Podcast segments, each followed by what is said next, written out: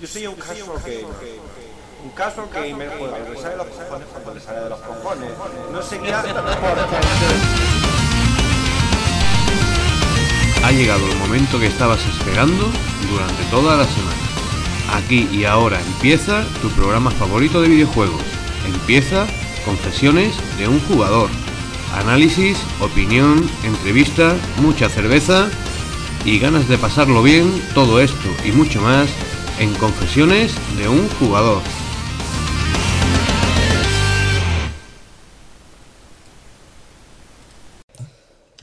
Hola, hola, hola. Bienvenidos a Confesiones de un jugador número 107. Oh yeah, yo soy Ravenflow y os doy la bienvenida a esta casa de locos. A ver quién más tenemos por aquí. Al señor Rosa, servidora. Y bueno, yo aún no estoy porque es muy temprano para mí. Yo soy Salva Spin, pero me voy al sofá a echarme un rato.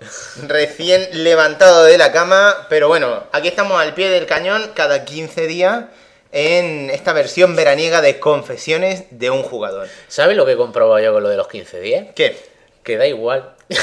o sea, da- no, sí, da igual, no. Vamos mejor. Pero en mi casa, digo, "Ta, esta semana tengo que hacer el programa. Otra vez, pero no fue la- para mi mujer siempre es, la- todas las semanas es, no sé por qué. Pues yo sí noto una diferencia. No, no, yo la noto también, hombre. Claro, De hecho, hay veces que digo, madre mía, se me ha olvidado cómo se hacía esto. No, Ah. darle a grabar y, y tomarse una cerveza. Bien, está. bien, bien. Lo que pasa es que es muy pronto. Ahora mismo es un domingo, estamos aquí a mitad de agosto y estamos son que son las 11 de la mañana, es No, que madre mía. Ni se ha enfriado la cerveza.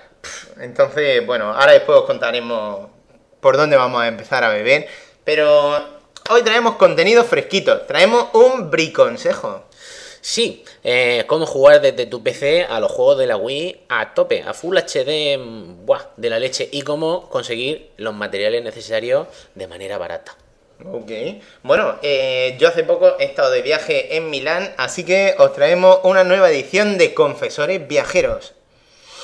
Sin embargo, hay un momento en el programa que se llama 15 segundos de gloria, en el que cada uno de nosotros va a tener 15 segundos de gloria para contarle al mundo qué ha jugado, qué música ha escuchado, qué está bebiendo y cualquier otra cosa que le apetezca meter o sacar en 15 segundos. ¿Qué decís, chicos? ¿Empezamos? Vamos. Oye, Salva, Dime. Ay, Venga, tú Ay, ve- Dios, vete al sofá un rato y ahora después te llamamos. Venga, empieza Confesiones de un jugador 107.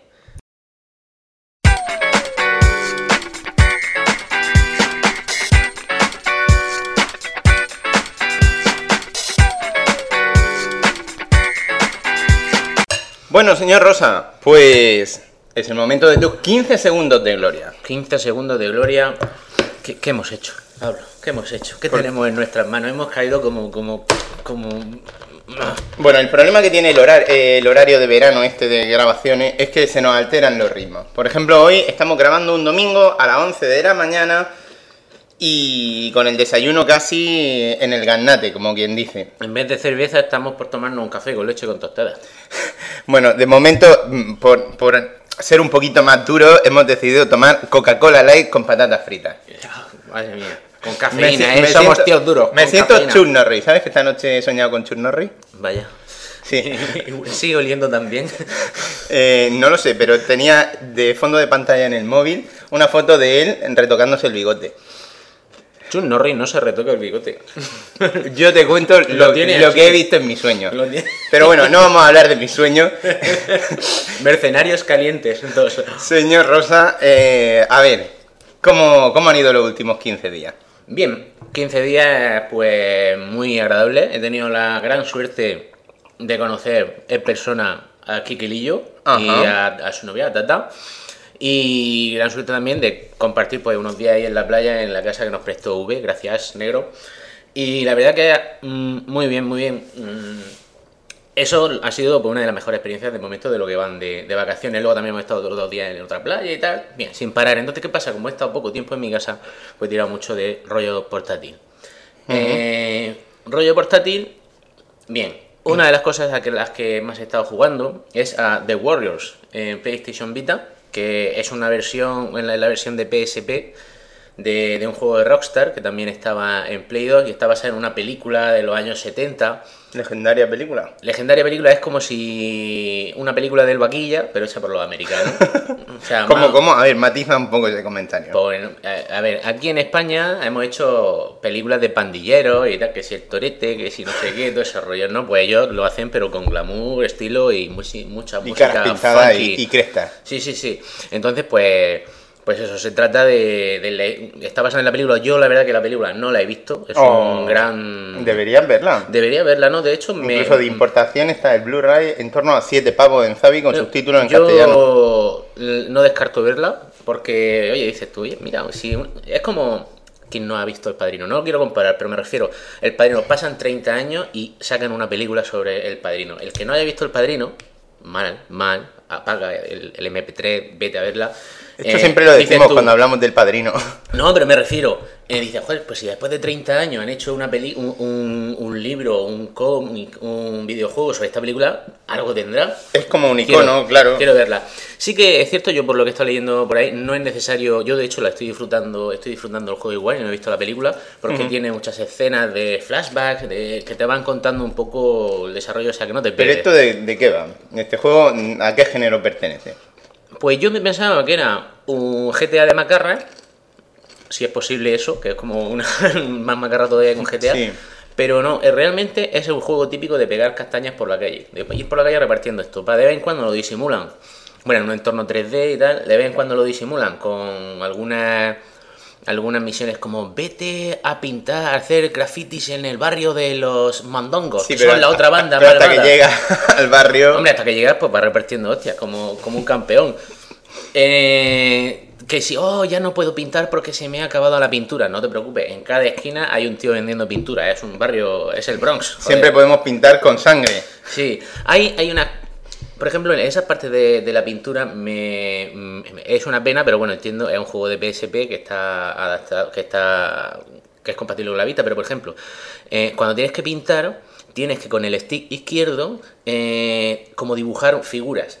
Por ejemplo, para dibujar una... Sí, para dibu- estoy pintando aquí, voy a pintar una W de Warriors, todo guapa. Bien, todo guapa en tu cabeza. Cuando empiezas con tu stick analógico a intentar dibujar la V, parece que, que lo, lo está haciendo, o sea, lo está haciendo con la mano zurdo, no, con el pie zurdo, parece que lo está haciendo. Que uno piensa y dice, jolín, con lo guapo que sería esto con la pantalla táctil hacer así, chu, y... o sea, Con la pantalla eh, en cualquier juego que se puede dibujar, ya sabes lo que Sí, dibujaría. eh, sí, exactamente. De verdad, sí, yo soy un warrior, dibujo un warrior, pero bien, un, un, un nabo voy a dibujar. Que en ese momento dices tú, jolín, ojalá viviera en un mundo perfecto y estuviera mejor implementado y pudiera... Pero bueno, eso es una tontería. Luego repartes castañas, como un campeón por ahí. Eh, la vida, cuando se te baja la vida, pues fácil. ¿Qué hace un macarra? Pues va, busca un camello, te vende droga y, y te sube la vida. ¿Cómo vez. se nota que esto es de Rockstar, eh? Sí, sí, yo no sé Rockstar lo que, lo que, lo que consumen por ahí. Pero bueno, somos macarras peligrosos, joder, si vamos. Puede tenemos que- elegir diferentes personajes y eso. Eh, hay momentos en los que cambias de personaje. O sea, tú llevas al principio uno, pero luego hay otros momentos en los que llevas al jefe de la banda. Luego también tiene una especie de unos comandos donde puedes darle órdenes a tus compañeros. De protegerme o pegarle a aquel o venís para acá. Mm, que ¿Eso es cómodo de- e intuitivo hacer eso? Es relativo, tienes que darle, son cuatro órdenes, entonces tienes que tener pulsado, me parece que era el select, y entonces la orden va saltando de una opción a otra, y cuando está donde tú quieres, lo sueltas, que a veces pues, les manda otra cosa que no es, pero... No, pero bien, sí. sí, Me rayan bueno. los juegos en los que tienes que darle órdenes a tus compañeros. De no, hecho, no es necesario, ¿eh? De momento, a, a los niveles que yo llego, no es necesario porque, mm, vamos, son- simplemente a lo mejor si quieres pintar una pared y tal, pues los mandas a repartir castañas a los que estén alrededor si te están dando un poco la eso es muy cómodo. Pero que no es necesario, yo de hecho no lo, no lo suelo usar. Lo he usado solamente pues, en los principios, que lo típico tutorial de dale a esto y ordena, no sé qué, pero que no, de momento. Entiendo que luego cuando sea más pantalla más avanzada. Esto a nivel visual y eso, ¿qué tal se defiende? Y Pues- se nota mucho la retrorotura de, de, por ejemplo, un juego de PSP con definición inferior en una pantalla de definición superior como la de la Vita. Al principio sí. Me, Al principio me jode cho- un poco. me chocó. Lo que pasa es que tiene la opción de, de activar el anti-aliasing en, en la Vita, entonces eso mejora bastante. Suaviza. También te digo que cuando lleva un rato jugando me da igual Ya, 80-80. ya. Me lo estaba pasando bien y, y tal. Eh, ¿Te ha costado En la rebaja de verano, Estaba- 4 euros. Sí, a 3.99 y, y la verdad que, que va, de momento me está gustando bastante, porque a mí siempre me ha gustado el rollo este de Renegade, Double Dragon, Final Fight, y es pues es una evolución. Se puede jugar creo que a doble, lo que pasa que con el modo ad hoc, que tienes que tener un coleguilla que está al lado, que tenga el mismo juego, que patantín, patatán, entonces... Pero bueno, mm, menos en nada. Y hay una cosa que sí, me he terminado. Este Warrior no me lo he terminado. Pero. Chan, chan, chan, me he terminado otro juego. Ah, rápido, eh, bueno. ¿Cómo? De- Sí. ¿Sigue la racha? Bueno, esto, sí ha sido, esto ha sido por, por- ¿Y cómo es que no lo has dicho lo primero? Porque, bien, eh, hay unos momentos en los que estás en este juego, en la guarida de los macarras, y entonces, pues. ahí- ¿Cómo? sí, estás, estás tú, hombre, tío. Somos ¿Pero hermanos. ¿Este juego te lo has pasado? No, A ver. mm, Vamos a ver. Hay unos momentos de. que. que, eh, mm, a ver. Como de intermedio que está en la guarida de los macarras. Mm. Y entonces allí pues tienes varias opciones. Puedes ir a darte un paseo, puedes seguir haciendo la misión que toque, etcétera. Y entonces tiene una máquina recreativa. ah, En los años 70, ¿qué máquinas recreativas podía haber? El Space Invader y el Pac-Man, como mucho. Al final de los años 70. si Entonces, acaso. ¿Y entonces qué tiene aquí? Pues tienes un videojuego que se llama Armies of the Night. Y es un eh, machaca, un, un beaten up de, de toda la vida. ¿Se ve rollo 8 bits o...? No, hubiera sido ya lo ideal. O sea, se ve, es un, son escenarios en 2D, y- pero los, lo que son los sprites de los personajes y tal, pues están hechos con el motor del juego principal. Entonces, Sí, ya hubiera sido el éxtasis, de ahí castañas pixeladas.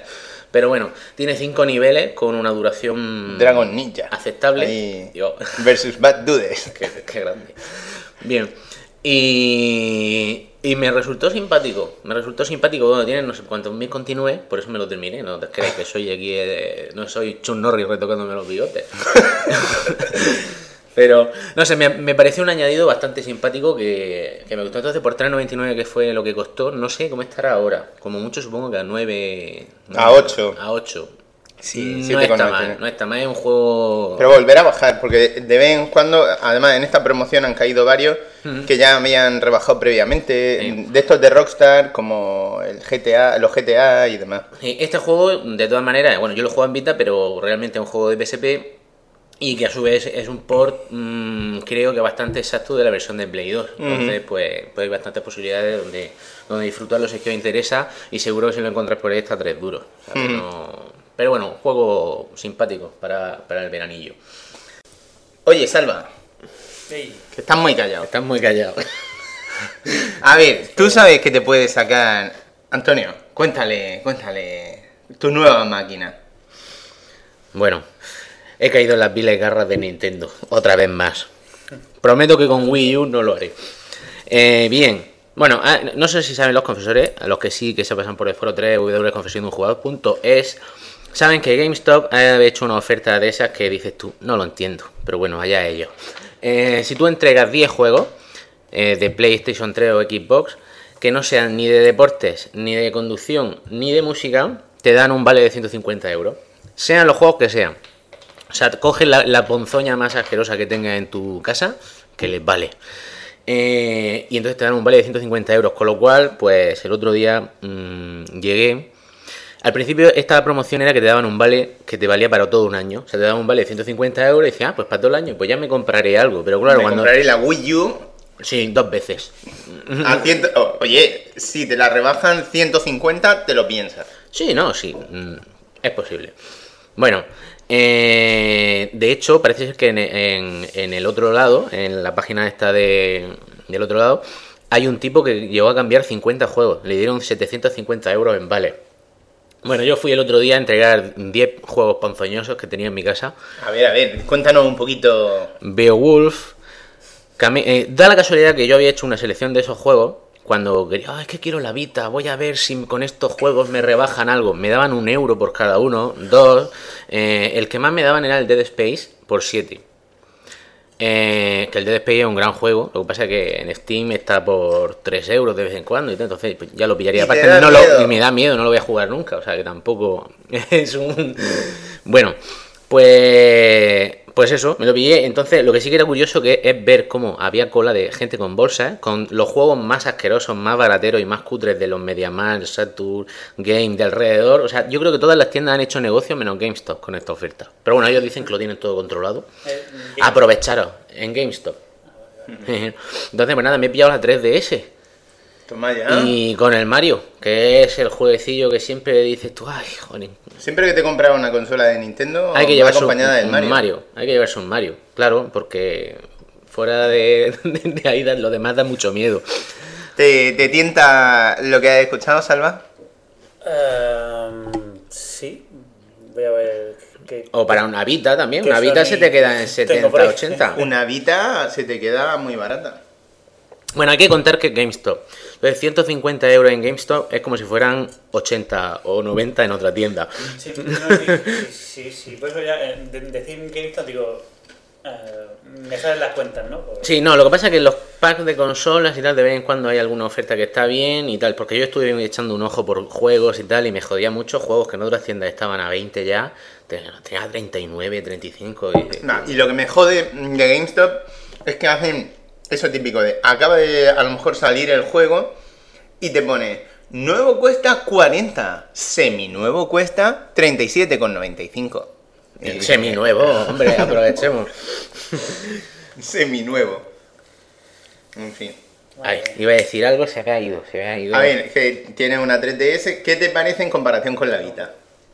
Es diferente, es diferente. A mí ahora mismo, pues la Vita me. mm, técnicamente me gusta más, a la hora de jugar me parece más cómodo, lo- las manos, por ejemplo, no me duelen en, la 3DS, me está costando un poquito. Eh, eso sí, eh, si Nintendo tiene pues, lo, lo de siempre, sus juegos que son imbatibles, Mario tiene eh, lo mismo de siempre, pero joder, es que triunfa. Eh, vamos, a mí era era el juego que me motivaba. Yo hasta que no salió no tenía ningún interés en 3DS y tal. Y la verdad que, bueno, de momento estoy echando un ratico y por lo que me ha costado, pues está muy bien. Ya sé lo que iba a decir. Bien, amigos, es que esta oferta es más amplia. Es más amplia. Oh, no tengo 10 juegos en mi casa que quiera desprenderme de ellos. ¿Qué puedo hacer? Bien, en GameStop son gente abierta, flexible. Entonces, hay dos opciones más para llevarte el vale de 150 euros. La primera, si llevas una PlayStation 3 de 320 gigas. Con mando. si vas a hacerlo, mándamela a mí que yo te doy los 150. Otra opción es, dice, bueno, que voy a ver aquí en la habitación qué puedo desprenderme. Ah, mira, aquí hay un iPad. Pues también, si le llevas un iPad de la primera generación, de 16 Un gigas, iPad. también te dan Pero que 150 hijo de euros. Lo mismo, o sea, es lo mismo. Tú le llevas el BioWolf y, y nueve mierdas, o como, si llevas un iPad o llevas una Play de 320 gigas. No una Play. No, es que tengo una de 40. No, no, no, la de 320 gigas. O sea, con dos cojones. Pero bueno, por probar. El- lo de, el- yo creo que el jefe de GameStop está ahí diciendo: No puede ser, ¿cómo es que la gente trae juegos y no me trae iPads y PlayStation 3? Esto está fallando. Aquí ha habido un error Esto de está cálculo. fallando. Hay que decir que la promoción ha cambiado a medio. Porque al principio creo que los musicales los deportivos también valían o algo así. Y ya he dicho que el vale te valía un año y de repente lo han cambiado, que lo tienes que gastar al momento. Y ya ese juego no y eso tal. Los juegos tienen que llevar la- las instrucciones. Y van eso sí, que al que le interese que vaya pronto, porque yo creo que, que Yo- no le, se le está yendo un poco de las manos y lo van a cortar. Yo aterricé eh, de- del viaje a Italia y básicamente llegué a, la- a las 5 y pico, mm, des- deshice un poco la maleta, mm, vi cómo estaba el pampaneo, hice un poquito de compra porque tenía el frigo vacío me fui directo a la tienda. No fue porque tenía el frigorífico frío, fue para que le dejaran irse. Ah, esta- en- en- la señora Flow se quedó en el sofá y dijo, "Ve- Patidifusa. vete si quieres, yo me quedo aquí. Bueno, pues, pues eso. Eso ha sido otro de los momentos jugables míos de estas vacaciones. Que Bueno. me pillado la 3DS. Otra cosa me la pillé, fue hace dos días, me parece. Entonces todavía no he tenido tiempo de exprimirla, ya comentaré más adelante. Lo que sí que he estado jugando algo más es un juego de, móvil que muchos foreros también han sido contagiados, que es el Alquimia. Para Android y para iOS también está. Eh, Alquimia es un juego mm, bastante sencillo en su concepto, pero más jodido que la madre que lo parió. Eh, hay, a ver, a- la alquimia que es pues ir mezclando elementos para conseguir otros nuevos, ¿no? Pues aquí tiene partes con cuatro elementos: el agua, el aire, la tierra y el fuego. Entonces, tú combinando esos elementos y otros elementos que, que surjan de esas combinaciones, tienes que conseguir 380 elementos diferentes. Es muy jodido. ¿Y cómo se juega esto? Bien, pues tú tienes en la pantalla, pues al principio te salen los cuatro los cuatro elementos iniciales, ¿no? Entonces, eh, simplemente, pues tú tocas y arrastras uno sobre otro. Entonces, si hacen, si hacen, con- si hacen combinación, pues se, se mezclan. Por ejemplo, si yo junto aire y agua, se convierte en vapor, Ok. ¿vale? O por ejemplo, si junto fuego y fuego, no pasa nada. Espérate, no. Fuego y tierra se convierten en lava. Entonces, si vas haciendo así combinaciones, eh, por ejemplo, si a la lava le echo agua, se convierte en piedra y vapor. Ajá. Eso vas, en- vas en- en- eh, enganchando, enganchando, enganchando. Yo ahora mismo estoy en 89 elementos bloqueados. ¿Y Pero cuánto se- se pueden desbloquear? ¿Has dicho? 380, o sea, me queda un huevo. Eh, me parece, no sé si fue Judas del foro, que se había quedado en 300. Madre mía. Que para mí ese hombre es Dios ahora mismo. Eh, pero por, de gente que sé que está jugando también, vicioso llevaba ciento y pico, que parece que no, pero es bastante meritorio. Lo malo que pasa es que hay un momento en que te, en que te, en que te bloqueas, porque empiezas a combinar y dices tú, no, aquí esto no me sale, esto ya lo tenía, no sé qué. Pero sí que hay ve- veces que cuando consigues una combinación de un elemento con otro, surge otro elemento que eso te abre muchas posibilidades, claro. porque claro, tú combinas ese nuevo elemento con lo que tiene, entonces van saliendo cosas. ¿Y esto es adictivo? ¿Esto... Es muy adictivo, muy adictivo y además como no requiere ni tiempo ni nada, simplemente voy a cagar, a ver, pues empezar a combinar esto con esto, ti, ti, ti, ti. Oye, he conseguido una cosa, no he conseguido nada, bueno, vale, mm, me limpio el culo y adiós. Eh, a un hombre que le encanta cagar, por ejemplo, jugando al Tetris, como Salva Spin, eh, ¿qué opina de, de este esquema jugable? Eh, pues, hombre, mm, está bien. Parece muy estúpido, parece muy aburrido, pero es muy adictivo. ¿eh? Estadísticas y todo eso es bonito de. Mm. Cuando sacas cosas te dice, lo estás haciendo muy bien. No, no te dice nada. De hecho, el interfaz es bastante frío, ¿no? Es muy frío, es muy frío. Eh, tienes, a ver, tienes un, tienes tres botones. Uno que es información, otro que es para añadir elementos y otro que es el deshacer, el, el hundo. ¿Qué pasa? Que este juego es gratuito. Pero eh, hay una versión premium que, por ejemplo, eh, el hundo, el deshacer, pues te lo activa. La versión de pago son dos euros y pico. Pero yo estoy con la versión gratuita y de momento pues no, no tengo necesidad de así de pillar ninguna otra cosa. Pero vamos, yo aquí tengo por ejemplo alcohol, alga, arena, bombilla, azufre, bacteria. Abefeni, cóctel molotov, esto... El abefeni es juntando un pájaro con fuego. Le prende fuego a un pájaro con una abefeni, que no lo ha hecho nunca. Ah, bueno, bueno, es muy Luego, razonable. hay unos ciertos elementos, como eh, el ave fénix y este, por ejemplo, que ya cuando te salen, te salen con un pequeño asterisco rojo, que significa que esos elementos son elementos terminales, que no se pueden combinar con nada. Entonces está bien que te guíen eso, porque si no te puedes volver loco. Bien, bien, bien. Eh, Tanto pero bueno, con traca en el culo, ¿no? mírate, sale Plankton. ¿Sale eh, algún peo? se- no, bueno, sale ozono y oxígeno y oxidrógeno, que es inflamable. Eso es lo más parecido a un peo que me saca de momento. Ok. Hay flowers. Por ejemplo, oxidrógeno, si le pega fuego, explosión. Son, Claro. son eh, medianamente razonable y lógico. Lo que pasa es que hay algunos que dices tú, ¿qué coño es esto? Pero claro, cuando lo has conseguido ya a toro pasa y dices, ah, pues sí, bueno, sí, sí. Tenía lógica. Tenía lógica, pero un poco eh, de aquella manera. ¿Y cómo te salen los elementos mm, primeros? Los elementos primeros son, eh, a ver, la pantalla empieza con los cuatro, con los cuatro ele- elementos iniciales: tierra, aire, fuego y agua. Entonces tú ahí arrastrando con ellos. Lo bueno es que estos elementos son muy combinables, entonces casi entre Siempre sí. sale algo. Si pongo a- a- agua y fuego, sale alcohol. Una si pongo a- aire y tierra, polvo. Una Si vez que has pongo- combinado alguna cosa, eh, te, te dice cuál es la fórmula. Abajo, por ejemplo, le he echado fuego al alcohol. No, Entonces, pero digo, eh, cuando tienes tu lista de elementos que ya tienes, Sí. ¿te lo dice? Por ejemplo, eh, un pájaro, ¿de qué se forma? Pues. No lo sé. no me Claro, acuerdo. es, que me estoy preguntando de, de dónde sale, o una ballena. Sí, es que también eh, en la versión de pago tienes pistas. Entonces supongo que ese Ah. tipo de cosas serán para los ricos. Pista, una ballena tiene cierto elemento de agua. La ballena, agua. la ballena sí junta una bestia con agua. Una bestia con agua. No me digas de dónde sale la bestia porque ya no me acuerdo. Bueno. Bueno, eh, Parece, es simpático. muy simple, pero muy adictivo. ¿Y esto, el nombre exacto es Alquimia? Eh, Alquimia es la traducción, el juego está traducido, lo que pasa es que en el, en el por, por lo menos en el Google Play eh, es Alchemy, como el disco de los Dire Straits, Ajá. y en iOS pues supongo que si con Alchemy o Alquimia debe, debe de salir. Y ya digo, gratuito, por lo menos en su versión free. It's y, free. Y vamos, que bastante. Voy a, estoy poniendo aquí Alquimia, a ver si sale, porque yo lo, lo busqué como Alchemy. Ajá. Bueno, este juego en la página del Android libre lo colocaron, hicieron una encuesta entre todos los, los lectores usuarios y tal, y lo colocaron como uno de los mejores juegos de. de ¿Y de esto tiene mucho tiempo? Pues yo lo conozco ya un año y pico. O sea, no sé cuánto tendrá, pero Fíjate. vamos, que no acaba de salir. Ok, ok. Bueno, eh, ¿alguna cosita más que hayas tocado?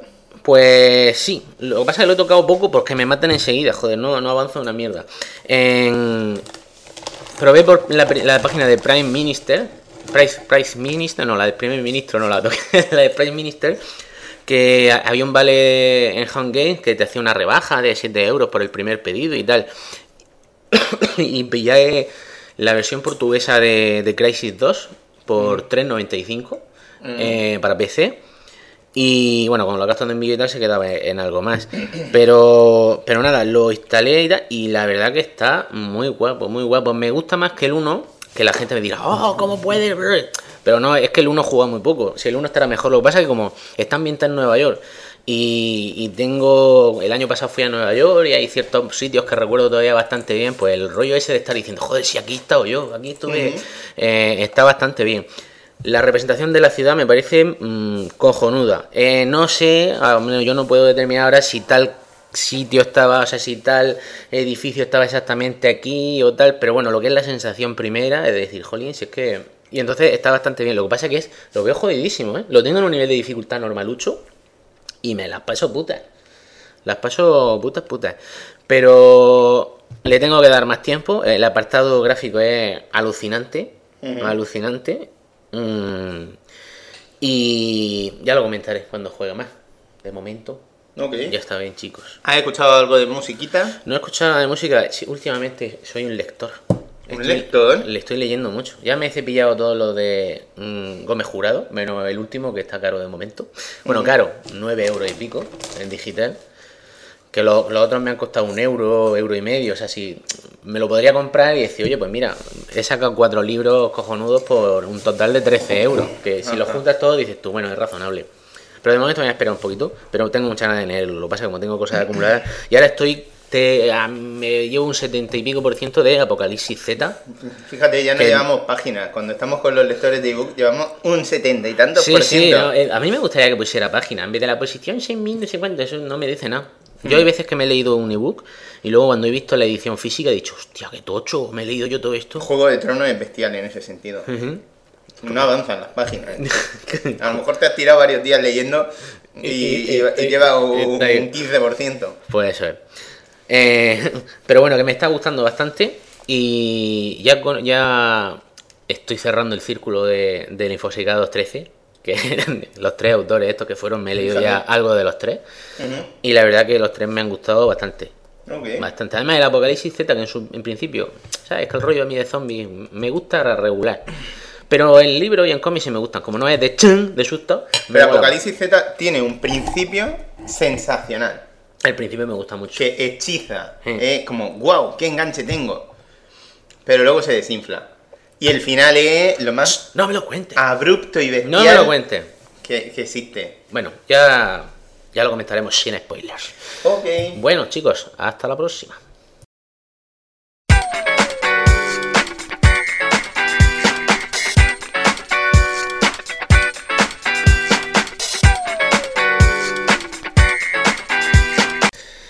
Bueno, como en los periodos vacacionales, vuelve el hijo pródigo. ¿Cómo está usted, don Salva Spin? Pues bien. Bien eh, sobao. Bien sobao, sí. Eh, hoy es tempranito. acaba de amanecer y nos hemos puesto a grabar. Bueno, eh, me ha recordado, cuando ha venido Salva, me ha recordado a esas típicas películas de que llega el padre después de estar trabajando toda la noche con ojeras, con los ojos eh, cansado, y que, pero tiene un, un resquicio de amor hacia su hijo y su familia, les trae su desayuno y tal. Salva ha venido con unos ojos legañosos eh, totales, pero nos ha traído un desayuno. Joder, qué nivel, qué nivel. ¿Dónde está el desayuno? Está Eh, en la cocina. Está en la cocina, pero bueno, qué nivel. Con chocolate, chocolate. dulce. Bien, bien. Esto con las patatas que hemos estado tomando. Sí, la verdad, que- podía haber venido antes. El postre. Yo en- Inglaterra, una vez que fui, vi patatas fritas con chocolate por fuera. O sea, Dios. una cosa. Oye. Wow, eh, Eso lo comen en los restaurantes de, de alta alcurnia, esas. madre mía. Siempre al máximo nivel. Bueno, ¿y qué? Salva, ¿qué has hecho con tu vida últimamente? ¿Qué Buah, has jugado? Pues, hostia, jugar, madre mía. Pues, pues, no he jugado mucho, pero sí a bastantes cosas, más o menos. Eh, pero, pero todo antiguo, porque ahora con todo el tema de Alone the Retro y tal, lo de la Sí. web está eh, con, de juegos retro y tal, pues estoy probando bastantes cosas de Super y Mega Drive y todo eso. Que en tu Facebook estás poniendo bastantes cosas de las que tenéis por ahí. Sí, de cuando ponemos ahí co- bastante- cosillas. Apetitosas. Y bueno, como es verano, pues estamos poniendo cosas normales. Aún tenemos eh, Cartucho de la recámara. buenos cartuchos, sí. El, el único así súper potente que.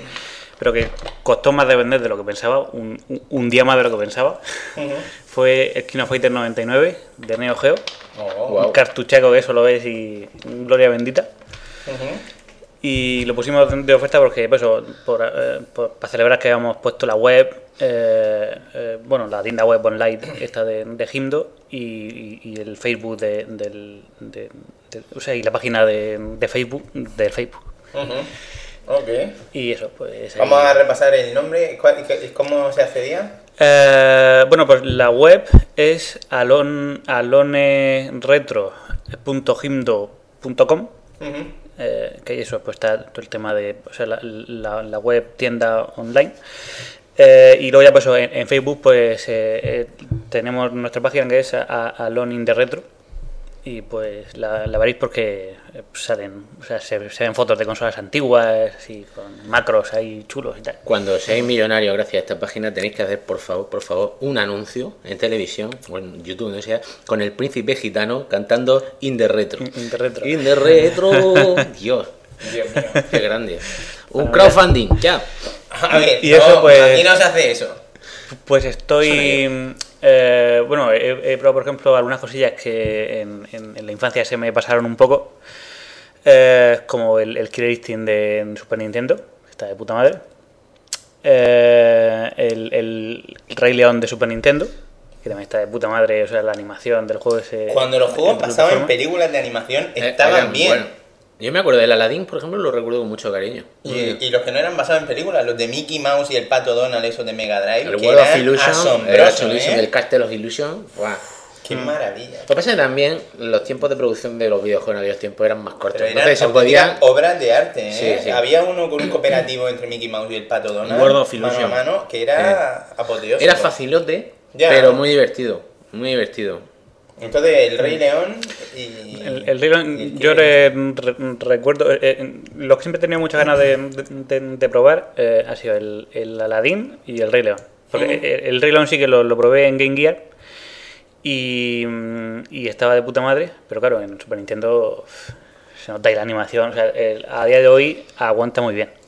¿La Super Nintendo la tienes conectada a televisión de alta definición? Eh, sí, la tengo con el, el cable, o sea, el, de tres entradas, eh, que usa la misma ranura que uno de GameCube. ¿Y qué tal se ve? Eh, eh, bien, o sea, eh, hombre, se, se- se notan los píxeles y tal, en cuanto a que... eh, También, como aumenta el tamaño de la pantalla, por eso te preguntaba, ¿es muy duro o no? Ah, bueno, yo es que estoy, estoy acostumbrado porque mm, siempre he tenido la... ¿Cómo se llama esta? La, la, la conectada a una tele de alta definición. Y Ajá. claro, ahí también pasa, claro, pasa un poco más. Y, y, claro, como las teles normales, eh, bueno, no, no hace como a lo mejor en, en cosas de ordenador y tal, que, que le pone un poco ahí de blur o algo así, que lo suaviza un poco, aquí es ahí a pelo. Pero eh, sí, aguanta bien. O sea, si te sientas a- a- en un sofá a una distancia prudencial. Ok, una- una ok. no- normal, o sea, eh, no es que vea solamente un amasijo ahí de, de píxeles, sino que, que se ve bien. Has comentado Killer Instinct. Killer Instinct. Siempre se baraja la posibilidad de que en algún momento se retome la saga. ¿Tú hoy en día verías factible que se retomase la saga Killer Instinct? Sí, sí, yo, el, eh, eh, o sea, el, juego en sí, la- las mecánicas están bastante bien. Y, y el diseño de, de personaje le pasa como a- al Mortal Kombat, que es tan noventero que, que mola. O sea, ¿Qué tiene algunos tenía cambios. de característico ese juego? Pues eh, bueno, en, en su tiempo, sobre todo lo primero era la potencia bruta de los gráficos. Que, mm, bueno, en, en Super Nintendo estaban bien, pero en máquina eran la hostia. O sea, en, en la recreativa. Es que ese fue uno de los primeros de Nintendo 64, ¿no? Que salió... Ese fue, eh, Es que primero salió en Super y luego también salió en... Sí, pero en No, recreativa, el, el- el interior de la recreativa era muy similar a la de Nintendo Era 64, que era ese sí. y el Crazy in USA o algo así. y salió como un año antes de la Nintendo 64. Y, y- y claro, era- o sea, el- la potencia bruta era. O sea, e- era mayor que, que las placas que usaban para Play 1 y todo, o sea, y Saturn y estas cosas, las de Sega y tal.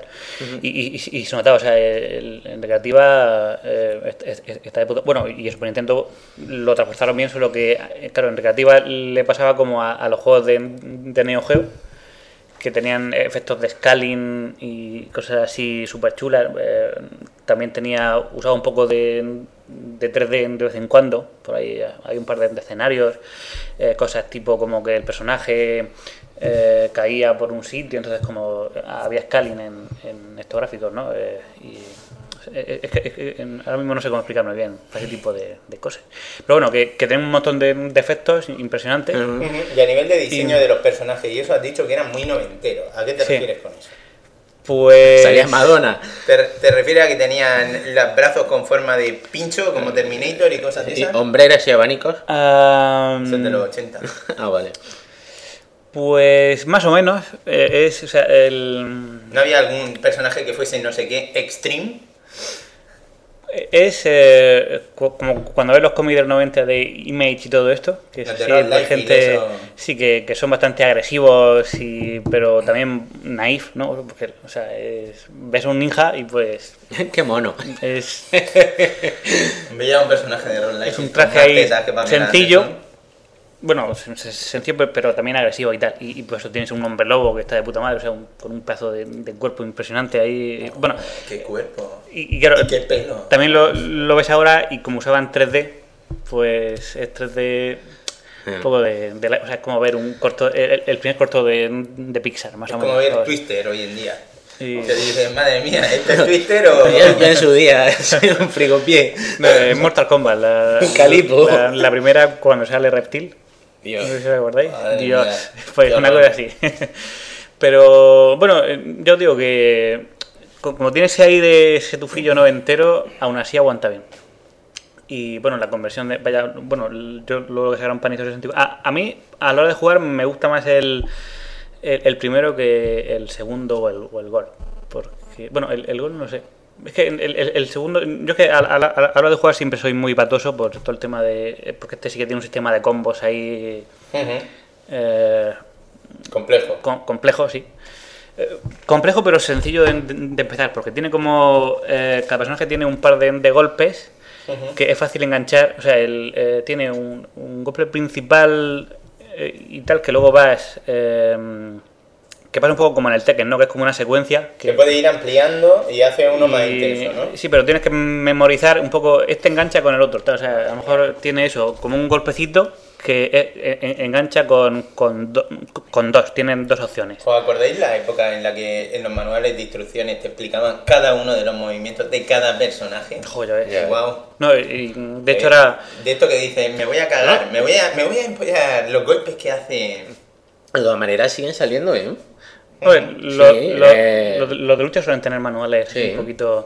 Eh, yo tengo el Street Fighter y el- y el Super Street Fighter y, y creo recordar que sí lo Pero los manuales sí, sí que se nota un poco el cambio ahí. Eh, Antes se hacían eh, con más cariño. excepto En en juegos especiales. Con- hasta con amor se hacía. No, no, pero por ejemplo eso, de, de ver lo que tenemos ahí en, en Aaron y in the Retro, ah, hay cosas que te sorprenden, como por ejemplo, eh, hay uno de el Mortal Kombat de, de Master System, el 1, ves el, el, The Master System, toma ya. el manual y, y tiene como un bueno, o sea, tiene como viñetas de, de cómics de los personajes y tal, ahí ves al Goro con el Chan, el Samsung y tal ahí. Oh, Está- qué malos somos. Veamos un poco de sangre. Todo muy noventero, pero, pero que lo ves y dices, hostia, que espectacular. Y, luego, pues eso, de vez en cuando también eh, cambiaban de formato. O sea, eh, por, por ejemplo, eh, de Master también, un- uno que está de puta madre es el del Terminator 2 de arcade. Eh, no sé si os acordáis que es esta de disparos, ¿no? Sí, Eh, sí, sí. eh, bueno, aparte de la- caja mola un montón, porque es eh, de Terminator 2. El, el manual es. eh, los de Master System eran alargados, apaisados, pues este es en vertical. Y bueno, por dentro pues tiene sus ilustraciones. Bueno, ilustraciones. eh, Ahora fo- innovan tanto que a veces Y- es que ni va el manual. Bueno, ya ves. En Master System me acuerdo de las portadas que tenía, eran las portadas más horribles de, de, creo, de la historia de los La- madre las blancas esas con cuadrícula, luego las, las fueron primeras. cambiando, pero las no, primeras eran de, sí, criminales. de, de primera jornada tenemos unos cuantos, uno de fútbol, otro eh, una cosa rollo de ninjas y tal. Y hostia, es que son Las portadas son Tienes criminales. que ir consiguiendo juegos de lucha libre para tu página. Bueno, tenemos. eh, Bueno, eh, eh, yo, yo que sé, no, no sabía que era tan buscado, pero eh, el, el colega con el que lo llevo me dice que de, de GameCube, uno súper buscado es el WrestleMania 2 o algo así. Es, es uno que. 18. Yo, 18. yo compré uno en A ver, Italia, lo tengo eh, es uno de, de clásicos de la lucha libre. Y, y- y en, la, en la portada se ve el Hulk Ho- el el Legends of Wrestling. Ese, sí. Vale. Y no sé- ¿Qué más has tocado? A ver que me acuerde. Pues he estado. eh. Mega Drive. Ah, Eh, Mega Drive. Eso siempre es. eh, Mi teta. Se infecta. Sí, se intenta, sí. Eh, Mega Drive, pues eh, estaba dando el caña a los Mega Games. Eh, ¿Sabéis? Estos Oh. tres en uno. Qué grandes. Qué bueno. Que tenemos ahí unos cuantos y tal. Hay y- dos Mega Italia Games, ¿no? 90. Bueno, en realidad Italia 90 columns y qué más llevaba. hay un montón. Es que había uno que era un, un poco traca, pero había otro que era guapo. Eh. Oye, El columns Sony- es grande. Columns es grande. Bueno, sí. Fue Había siempre. tres versiones. Eh, yo, he pro- yo- bueno, de, de probar ahora he probado dos. Bueno, o- es que bueno, había tres versiones básicas y luego estaban los Mega Games 6 en 1, que eran dos, Oh. pero que juntaban los otros. Sí, sí, sí. Entonces, estaba la más normal, digamos, o lo que la que ya más conozco, lo- la que más conozco es la Italia 90, el Super Canon y este que hemos dicho ahora, el, el Columns. Columns. Luego hay otra que es el Street for Rage, el Golden Axe Hombre. y el Shinobi Revenge. Ese, ese, ese es Dios. Ese, ese está O sea, con ese ya no necesitas. Pero luego también hay otra. Tú imagínate ser niño y que te regalan una Mega Drive con eso. Se acabó. Con Flicky. Bueno, pero, pero, eh, la, de Flicky, Sí, sí. cuidado, porque la otra es la de Flicky que, que, que- que- o sea, lleva el Flicky, que la portada está de puta madre, pero luego el juego y El, jue- el Flicky está bien, ¿eh? está bien como juego. Y es un juego de esos que te Pero como jugar juego de rápido. 16 bits, en su momento, Ya. te lo compras y dices, me cago, porque yo... Y era eh, difícil de narices. sí, sí, no, pero picaba mucho. O sea, yo Sí, sé, sí, sí, hemos sí. jugado bastante, pero eso... Grande el Flicky. Eh, eh, Yo- eh, yo en un lo, test- lo he jugado gracias al, al Sega Mega Drive Collection. Yo también. Es- Bueno, bueno, eh, y ese salió en, en era el Flicky, el Gunstar Heroes, que eso era la hostia. Muy también, guapo, guapísimo. Versus Dressur, y Oh, qué bueno. Ese, ese. sí. luego ya el otro no sé qué llevaba, no sé si era... mm, eh, ver, si, hostia, lo tenía, pero se me ha ido. Bueno, Eh, Entonces, he estado repasando eh, el, todo. el Thunderblade, a lo mejor, el, el de Sí, helicópteros. Posiblemente, Bueno, o, o el Monarch. Está claro no- no lo aquí de los Mega Games el que gana, ¿eh? el, el Golden Axe of Rage. Es que el, el Gunstar Heroes. Porque, Bueno, Gunstar Heroes, ese, ese es un juegazo. Ese ya. Es un el- jugazo que además se puede retomar ahora a Steam 5 y pagos todo. de forma descargable, eh, con logros, con trofeos, está en Play 3, está en Xbox. Pero me parece que no. ¿Tiene multijugador online? Porque eso sería la leche. Porque No me era con acuerdo, un colega. no lo recuerdo. Yo lo tengo en Steam y no, y no tiene. Pero vamos, que, que están muy chulos, son unos Ujú, trofeos también juegazo. fáciles, es un juego que mantiene el tipo hoy en día Perfectamente. genial, de disparos ahí con un poquito de plataformas, con muchas armas variadas, con cooperativo, que dices, ah, Hmm. Bueno. y, unos graficazos impresionantes. Y para la época eran geniales, vamos, Sí, ¿no? Bueno, un y- espectáculo. y Tres ahora aguanta todavía. aguanta, ¿no? aguanta bien. Los dos de bueno. Yo Es que además tú lo Los dos comentaste de bueno eh, que había salido en iPod Touch o algo así, que Sí. era injugable. Sí, sí, sí. evidentemente. Es que no me jodas. Ya ves. Hace falta un stick. Además, era de esos juegos lo- que, siento el spoiler, pero al final, de esto típico, te tienes que enfrentar a todos los putos jefes de nuevo. Y dices, Dios. Ya ves. No, pues de puta madre. Y luego estaban los Mega Six, que, to- que juntaban todos esos. Y, y de eso en casa solo tengo uno. Eh, que junta el Thunder Blade, el, eh, porque había otro juegazo de puta madre de Mega Drive que es el, el Alien Breed o algo así. O el Alien, no sé qué, que es un, como un Street for Rage. eh, con El Alien Como Storm. Golden El. Alien Storm, eso. Como Golden Age, Ese Golden Age, pero ese fue- una palla y un payo. Es- ese fue mi primer juego de Mega Drive. Que está de puta madre. Eh, Eh, Es más un Golden Axe. Sí, Sí, es un poco más flojillo Golden sí. Axe, pero divertido. Que tiene también escena estilo Operación Wolf. Sí, sí. justo. Eh, En bueno, yo es que mm, creo que saldría después de Golden Axe y, y porque los gráficos Sí, recuerdo sí, sí, mejores que. Golden Axe, así el rollo de más animaciones, más... Salió después, salió después. Y hostia, eh, ahí está de, de puta madre el, esto, el modo este Operation Wolf, que, bueno, aparte de matar a los bichos, eh, ahí, ahí conseguías vida. Eh, pero la vida tú le dabas y, y lo que hacía, salía el, el icono de la vida, o sea, como una lata o, o así, se iba ha- hacia arriba de la pantalla y luego iba bajando y cuando bajaba eh, hacia tu lado, entonces era cuando te la daba. Pero si tu colega le daba, Sí. eh, se iba para su lado y Eh, era un poco ahí lucha aquí, ahí de... Lo bueno de, de estos juegos que estás comentando es que se pueden recuperar con facilidad tanto en Steam Hmm. A dos pavos y medio, que dice, vale, un poco duro por un solo juego, pero bueno.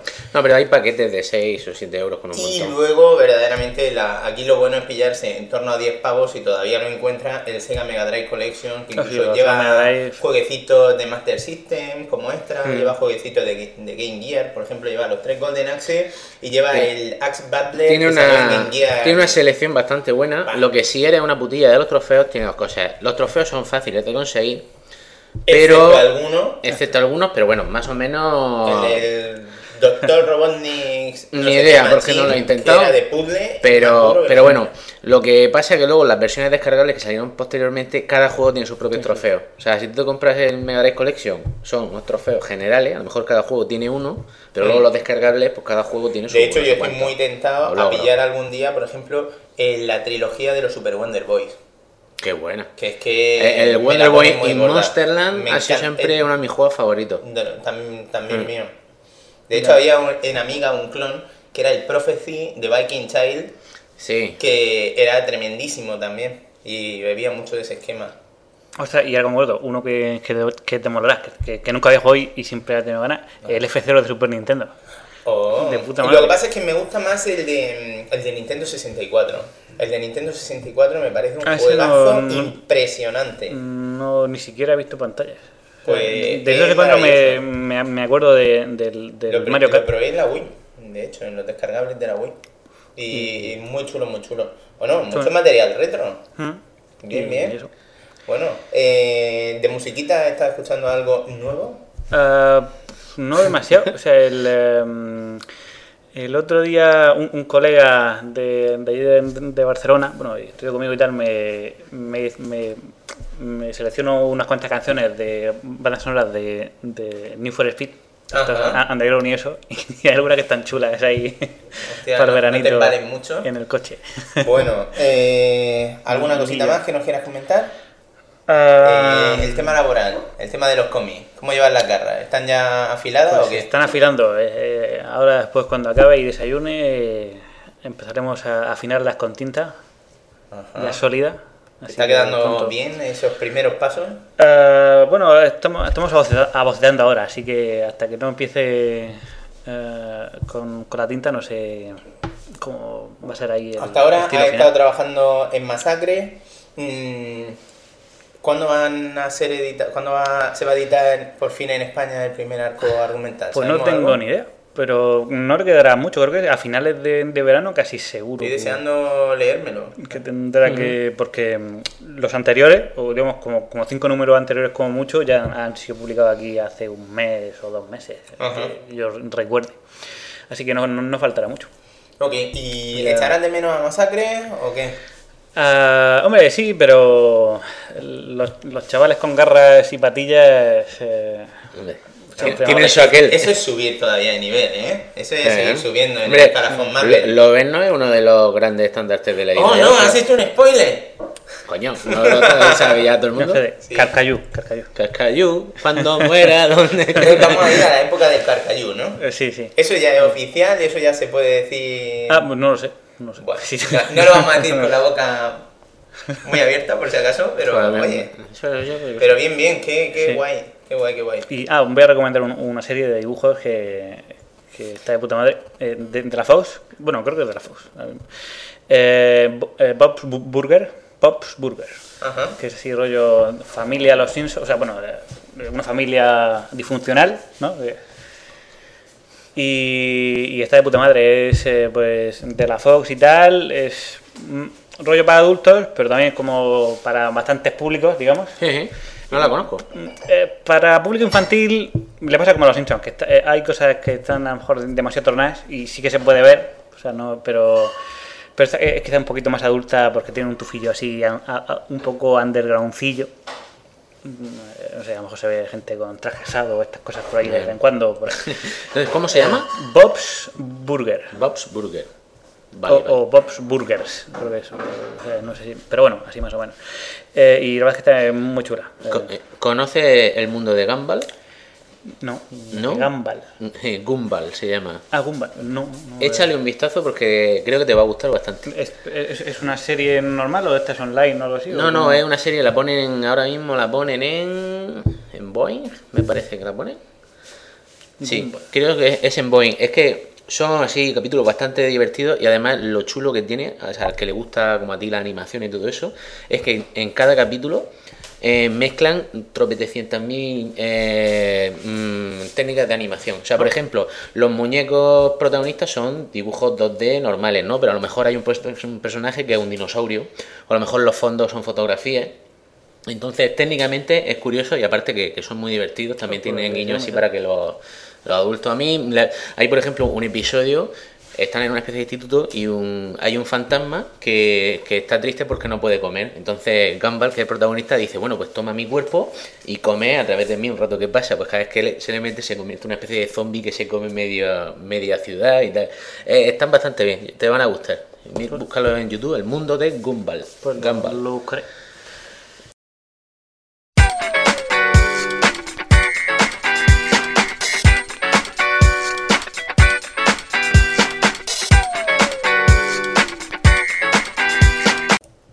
Y por fin ha llegado el momento de sacar la cerveza. Coño, se ha enfriado ya, qué gusto. Bien, menos mal.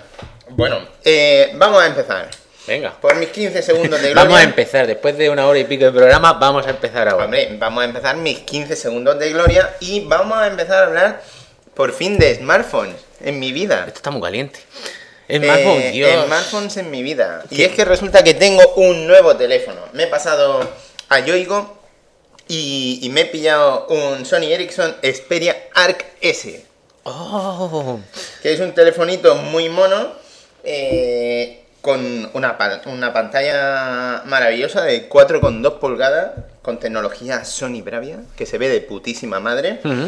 Tiene un procesador de 1,4 GHz, eh, una cámara de 8,1 megapíxeles que saca fotos bastante decentes si tiene buen pulso, cosa que en mi caso Uy. pues a veces son buenas y otras veces son malas.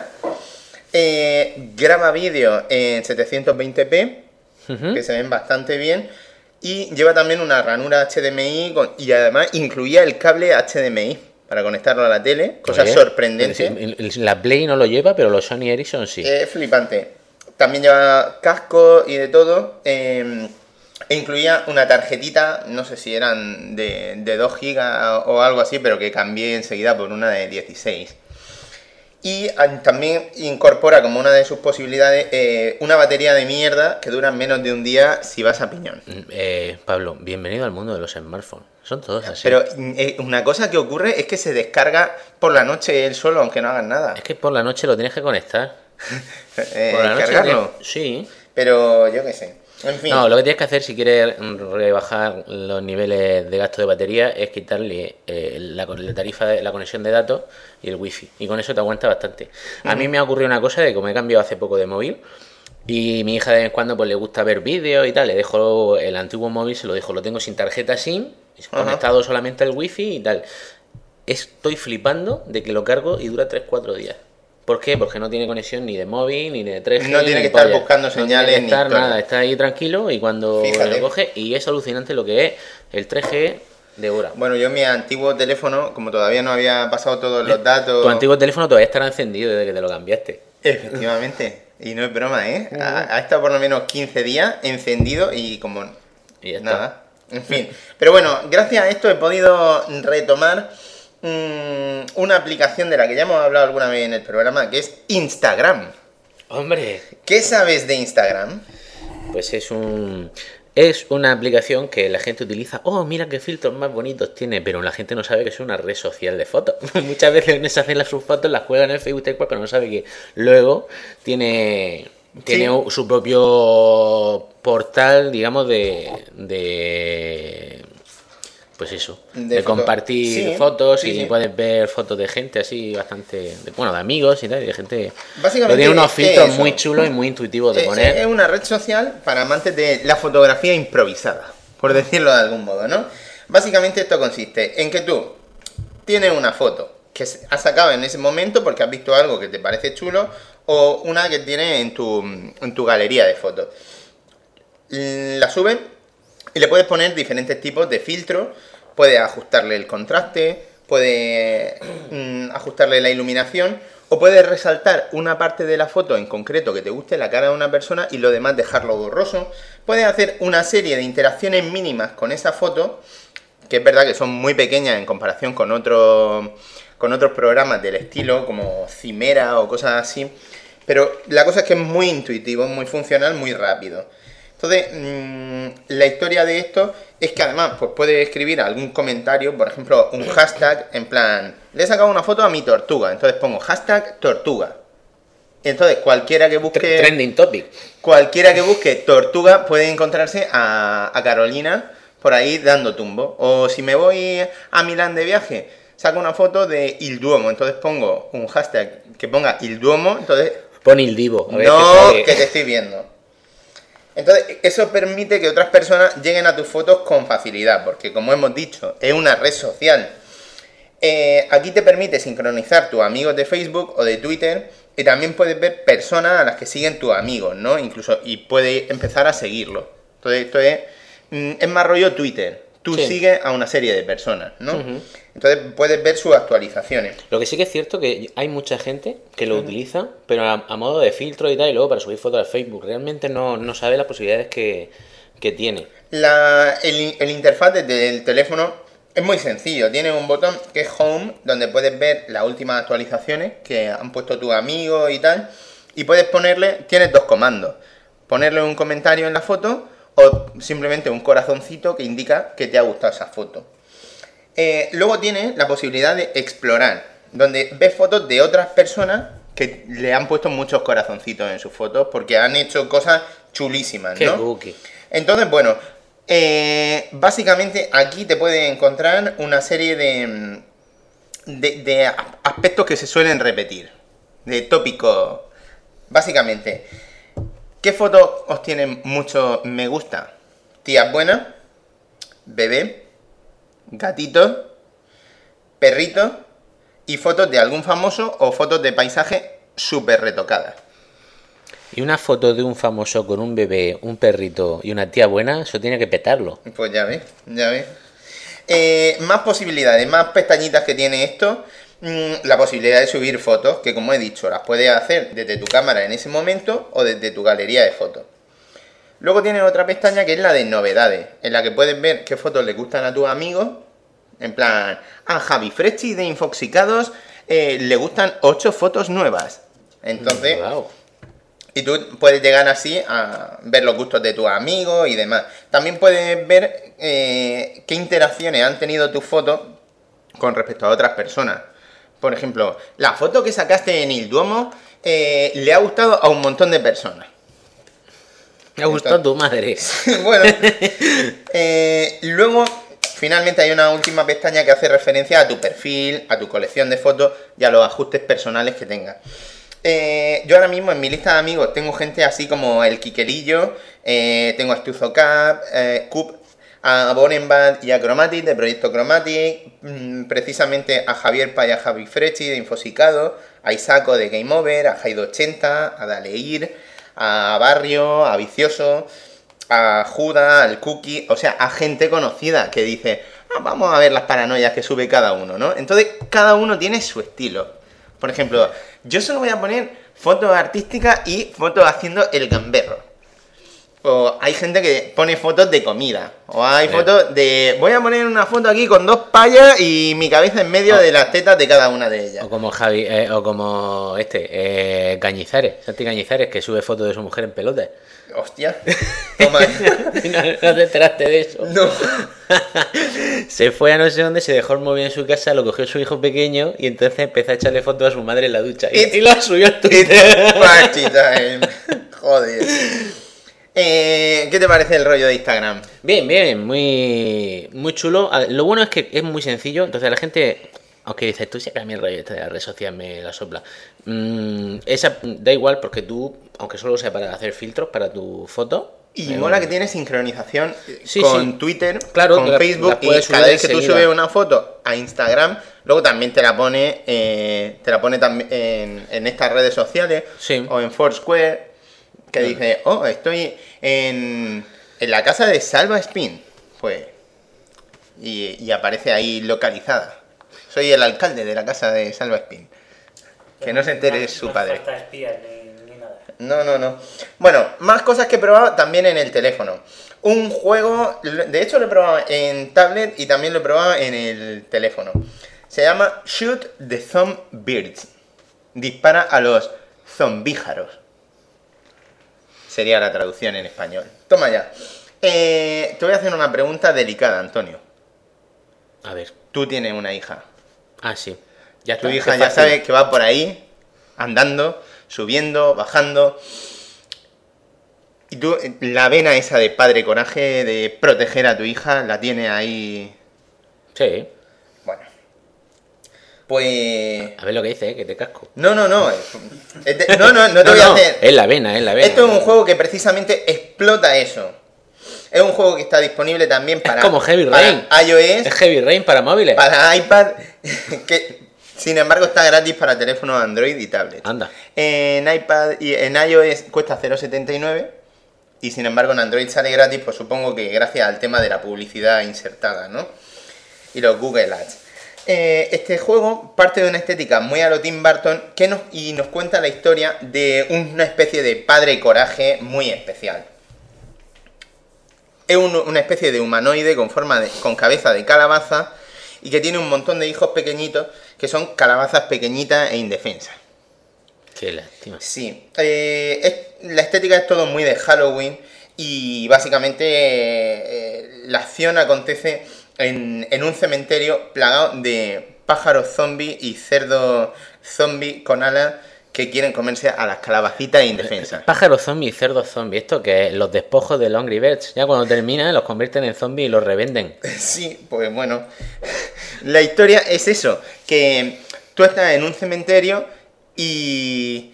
Y una cosa, siendo ¿Qué? un padre que defiende a su hijo, mm, ir a un cementerio lleno de zombies no es la actividad más estúpida que te puede uno imaginar. No, porque esto, ellos viven ahí. Ah, Y si de repente aparecen, eh, si aparecen en tu casa un montón de cerdos y, y de pájaros zombies que vienen a comerse a tu hija, ¿tú qué harías? mudarme. Yo, Un cementerio- yo la defendería, que es lo que hace Calabacita. Un cementerio de cerdos zombies. Eso tiene que estar eh, por ahí por la lama, ¿no? Al lado del pozo.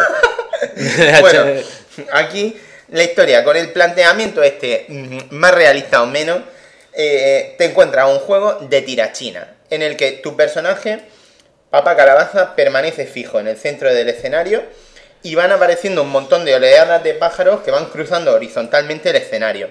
Entonces tú vas trazando como una trayectoria en la que les lanzas una especie de lanza con la que vas ensartándolo. Incluso a veces puedes ensartar a dos a la vez, ¿no?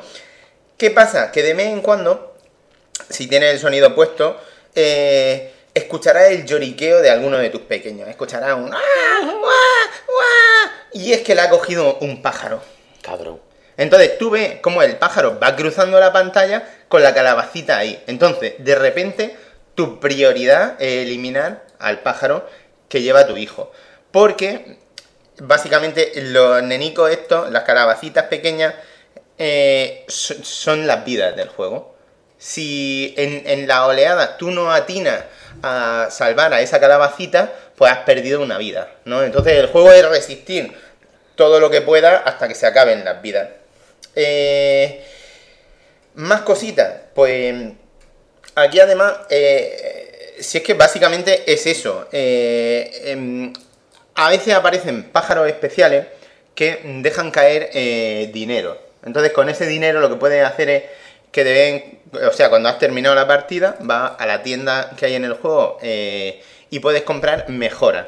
Pequeños perks como, ah, pues ahora en vez de tener mm, tres calabacitas, pues tienes cuatro. Mm. Entonces, o eh, compro la mejora de que cada vez aparezcan más pájaros que dan dinero. Entonces puedes ir comprando cada vez más mejoras. Entonces el juego consiste en eso y además de vez en cuando te van poniendo pequeñas submisiones para la partida. Por ejemplo, elimina a 20 enemigos seguidos. O obtén tantos puntos. O obtén un mínimo de 100 monedas en esta partida. O obtén un mínimo de 200, ¿no? Entonces, pues básicamente son pequeños alicientes para seguir jugando. El juego tiene una música muy divertida, muy de Halloween, eh, tonitos así graciosos, pues las calabacicas llorando y música muy de película, como he dicho, de Tim Burton, ¿no?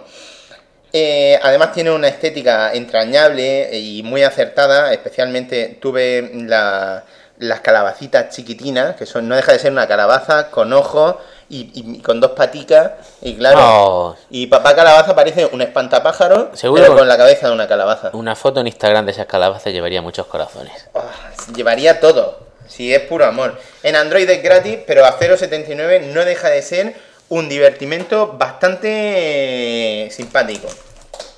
Otro juego para Android. Jazz. Trams Journey. ¿Ha oído hablar de Jazz?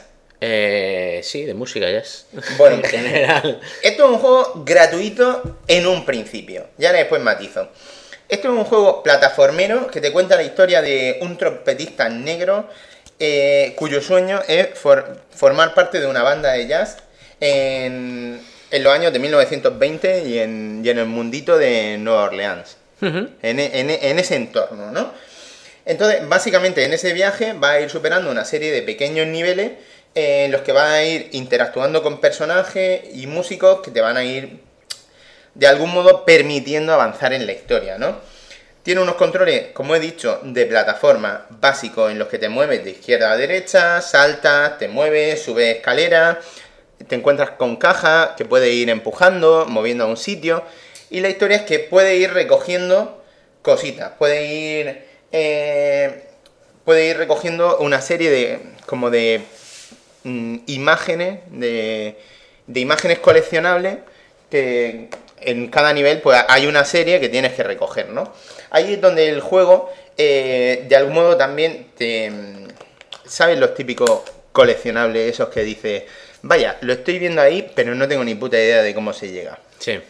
Pues en este juego incorpora esa dinámica, precisamente invitándote a que te calientes la cabeza y eso. Eh, aparte del plataformeo básico, eh, nuestro músico, que, que recuerda un poquito, pues eso, al típico músico negro, rollo el cantor de jazz, pero negro de verdad, sin estar pintado, Sí, está... como la película, eh, tiene, tiene, políticamente incorrecto. sin estar políticamente incorrecto. Bueno, lleva una trompeta. Y es que la música de, de- de este personaje mm, tiene, tiene una pequeña. Un, un botón que le permite tocar la trompeta y detener el tiempo. Es como, oh, tiene una música que me embelesa. Pues toma ya. Entonces, con eso se presta a pequeños puzzles y pequeñas situaciones en las que, oh, aquí tengo que parar el tiempo y ahora tengo que hacer esto. Es como un braid, pero a lo pobre. Sí, como muy sencillujo, ¿no? Pero oye, mm, tiene un rollo. Y es que, vale que son varios niveles, sin embargo, no es gratis. A ver, he dicho que te lo puedes bajar gratis, pero los dos primeros niveles son gratis. Luego te invitan a apoquinar pasta, no recuerdo Te si era invitan. 0,99 o 0,79, algo así. El juego no está mal para lo que ofrece, pero tampoco lo considero imprescindible. La estética es, mm, dentro del submundo ese de, de jazz y esa estética de película clásica, eh, no deja. eh, también eh, es rollo cartoon, con un poquito de filtro sepia, eh, y, y que además va acompañado de una música de jazz que ambienta muy bien lo que te están contando, que no deja de ser un plataforma, pero con una estética muy particular. Los dos primeros niveles, como he dicho, son gratis eh, y merece la pena Bueno, echarle un Se ojo. prueba, claro. Merece la pena echarle un ojo. Luego, mm, voy a comentar un juego mm, que no, no puedo poner la mano en el fuego de que sea origen, de origen totalmente italiano, pero está hecho por un tipo que se llama Marco Mazzoli. A lo mejor es, argentino. Pero Marco fue encontró a su mamá morir por Argentina No sabemos, se quedó. no sabemos. Eh, pero bueno, se llama Spirit. Es un título que eh, compré cuando compré precisamente para cuando me compré el, el tablet. Eh, resulta que el antiguo Android Market, que ahora se llama Google Play, quería celebrar no sé cuántos millones de descargas 10 millones de descargas. y pusieron un montón de aplicaciones a 10 céntimos, aplicaciones de pago, de pasta y eso. Entonces, pues yo me compré básicamente todo lo que iba saliendo y poco a poco lo voy probando. Ahora lo he metido en mi teléfono y un día en Italia es lo típico que mm, pues tu novia empieza a probarse ropa y a hacer cosas y tú dices, recurramos al teléfono. Sí, voy- Una de las cosas geniales de tener un smartphone es que Recurramos al teléfono. Voy a pegar una castaña con esta columna a ver si la pantalla se parte con bordes afilados y me puedo suicidar. Bueno, la historia es que eh, he, he jugado a Spirit, un juego de, como he dicho, de Marco Mazzoli, que también está disponible en dispositivo iOS, si no me equivoco, a 0.79. Em, a ver, ¿tú has visto la película Saw? Me da miedo. Pues el monstruito de Saw siempre dice, vamos a jugar a un juego. A ver, te voy a dar una serie de pistas, a ver si sabes de qué va el rollo. A ver. Fondo negro. Eh, una especie de arena cerrada en la que te vas moviendo. Paleta de neón. Una paleta. Paleta ¿De- de qué pueblo? gráfica de colores de neón. Ah, bueno. Gráficos como vectorizados. Eh, olas aleatorias de enemigos. Y pequeñas partículas cada vez que muere un enemigo. Ah, En plan vectorizada y de neón. ¿Esto a qué te suena? A una noche de marcha a las 7 de la mañana en algún oscuro lugar. Pues. lugar. Pues no es ni eso, ni Geometry Wars, ni un Dual Stick Ah. Shooter. Oh, cielos. Esto es un juego en el que manejamos a un robot que se llama Spirit y que recuerda a Eva, la protagonista femenina de Wally. ¿Te acuerdas? De Sí, sí, Eva, sí. que es monísima. Pues igual de mono, es este bichejo blanco y ovalado, con dos ojitos azules y un diseño muy minimalista, pero monísimo. Monísimo de la muerte. Aquí la jugabilidad recuerda a Gals Panic, solo que aquí está resuelta de un modo bastante más flexible y bastante más intuitivo, ¿no?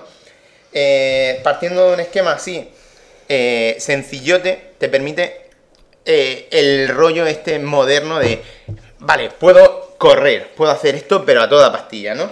Y es que aquí la pantalla se va llenando de enemigos que van surgiendo de forma aleatoria, como he comentado, y vamos a usar los controles táctiles para mover a nuestro androide. Tú vas pasando el dedo por la pantalla y va dejando un surco por donde va pasando. ¿Qué pasa? Que si tú cierras este su- surco, por ejemplo, haciendo un huevo, haciendo un círculo, eh, cierras la forma, cierras esta forma y creas como una especie de, mm, de agujero o, o de espacio que absorbe todo lo que haya den- dentro y te carga a los enemigos. Entonces, cuanto más enemigos captures de esa forma, más puntos, más combos de puntos puedes sacar y básicamente esto consiste en aguantar todo lo que puedas sin que te toquen, ya que si te tocan, pues pierdes una vida. Entonces es ir sorteando a los enemigos mientras que vas trazando pequeños agujeros que se los traguen. Eh, cada, vez, eh, cada vez que te toque un enemigo, lo dicho, pierde una de las tres vidas que tiene. Y nada, eso es el modo clásico. Aparte de eso, tiene un modo extreme en el que salen infinitamente más enemigos, mucho más jodidos. Y, y luego tiene un modo adicional que se llama Pules, en el que tú no trazas figuras ni nada, sino que vas pasando por una especie de bombitas que detonan y que van creando estas formas que he comentado, ¿no? Estas formas que eliminan los enemigos. Son como bombas. Entonces, básicamente, esto es como, como hacer el flautista de Hamelin. Tú te llevas a todos los enemigos por detrás hasta que dices, vale, ahora detono una de estas bombas y te los cargas. Es una jugabilidad muy sencilla, gráficos minimalistas y tal, que van acompañados de una musiquita techno muy simpática. Juego menor, pero con un esquema de control acertado y que permite eso, ir a toda pastilla y a tu estilo. Y que incluso a 0.79, pues, oye, lo veo. Y finalmente, un juego que me he pasado. ¡Oh! Oh, es yes. un copión. Un juego eh, para PlayStation Vita que se llama Dungeon Hunter y del que Luismi Rubio estaba deseando que comentase algo. Bueno, he de decir que este juego está también en, en iOS y en Android, si no me equivoco. Mira, una cosa curiosa. Tú sabes los típicos juegos... Bueno, este, es que este es uno de esos típicos juegos que no aparece comentado en Vandal o en Mary Station. Eh, De esas cosas que Hombre, dice... para PlayStation Vita hay tantos juegos que es imposible que No, pero, todos. pero en el lanzamiento todo el mundo quería cubrir lo que había. Sin embargo, hay cosas que se dejaron sin cubrir. Cuando algo se ha dejado sin cubrir, Por algo será. claro, es porque no quieren empañar las relaciones con la compañía que lo distribuye. En este caso, Ubisoft. ¡Hala! No es que, no es que Meristation se lleve bien con Ubisoft, que se la tienen jurada, lo uno a lo otro, pero sin embargo Vandal dice, uy, ¿qué está pasando aquí? Lo que he dicho, esto es un juego que está distribuido por Ubisoft, pero que está desarrollado por Gameloft, esta franquicia mm, veterana en mm, fotocopiar fórmulas y replicarla, pues siguiendo esquemas conocidos, ¿no? Eh, podríamos hacer otro juego que sea, vamos a recordar todas las franquicias eh, que ha copiado Gameloft, pero es que mm, mm, eh, saldría muy largo el programa. Mm, En este caso, replican la fórmula Diablo. Sería más fácil decir, el juego ese original que hicieron Gameloft, el, el, mm, ese, coño, sí, El, eh, Ese el que era- Shark Manía ese. Ni puta ¿hay idea. uno? Bueno, Blocus. ¿Eso qué es? Bueno, uno. Blocus, no, se han copiado de Gears of War. Ese chiste es muy malo. Taran, tan. Bueno, Diablo eh, es un juego que ha creado escuela y dentro de esa escuela podemos encontrar algunos discípulos aceptables como Titan Quest o Torchlight y otros más discretos como Arcadian Warriors del Live Arcade, que no era malo pero tampoco era bueno, o el título que comentamos hoy. Aquí pasa lo mismo que pasó con Asphalt cuando lo comenté en su día. Aquí no podemos negar que esto a nivel técnico es un juego que podríamos encontrar en un móvil, pero que tiene una diferencia muy gorda, y es que se puede jugar con pad. Algo que para mí, tal y como dije en Asphalt, le hace ganar mucho. El primer Dungeon Hunter de, de iOS, yo lo toqué con mi viejo iPod Touch y tuve que dejarlo porque me desesperaba de jugar a un Dungeon Crawler de forma táctil. Es que un Dungeon Crawler, además, que no es pequeño ni sencillo.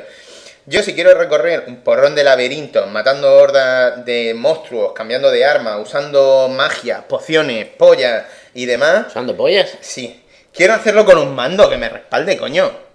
Sí. Esto es como follar sin polla. ¿Qué me estás contando? En este sentido, No, follar tocándote. ah, eh, ah, eh, en este sentido, aquí tú puedes jugar con mando. Eso a mí me mola. No voy a desvelar la historia, pero por mm, situarnos, aquí encarnamos la figura de un monarca que, pecando de imprudente, hizo una cosa y lleva a su reino a la oscuridad por un fallo de cálculo. Esto es típico de, es que hemos calculado mal, pues vale. Entonces tu misión es restaurar un poco el orden. O sea, eh, eh, puede ser lo que... Es una, una metáfora de la crisis, ¿no? Nos han llevado a la, a la oscuridad por fallo de cálculo. Sí, sí. Bueno, pues aquí vamos a encarnar siempre una figura masculina, por motivos de la historia y tal, y podemos elegir entre tres clases de personaje, guerrero, mago y el típico arquero personaje ágil que lleva puñales y mierda. Y no hay el típico enano con hacha. No, porque fuerte, siempre- pero- eh, si te das cuenta, tú miras la pantalla y ves que podría ser el mismo, solo que con tres caras, No, no, no tres caras, no tres ropas. tres ropas, digo, y tres armas. Eh, uno lleva coleta. no se han calentado mucho la cabeza, ¿no? Joder, tienen la misma cara. El desarrollo es, es un poco es que la- es surrealista la portada porque tú ves a tres payos iguales con tres ropas distintas. Pero bueno, Se- a lo mejor diseña tu moda. sí, el desarrollo es bastante lineal. Básicamente siempre tiene una misión principal relacionada con el acto de la historia en el que te encuentres, que creo que son 11 o 10. Y además puedes cumplir una serie de misiones secundarias asociadas al escenario en el que estás rodando, ¿no? Eh, una o dos. El movimiento no es libre, aunque puedes volver a los escenarios que has estado, pero si quieres avanzar tienes que ir siguiendo el camino que va de A a B. Eh, la historia es que, como he dicho, puedes hacer pequeñas misiones secundarias, que son muy poquitas las que hay, no te vas a perder y que aportan dinero para comprar más armas, puntos de experiencia y tal, que te permiten subir de nivel. Y es que este es un juego en los que puedes subir de nivel, ¿no? Eh, tiene laberintos muy básicos, que sin puzzle ni hostia. Esto, es un esto no es un juego de rol, es un dungeon crawler, un puto machacabotones en el que vas desarrollando un personaje y matando monstruos a porrillo. El objetivo. Aquí para subir de nivel, eh, pues básicamente lo que hay que hacer es matar monstruos.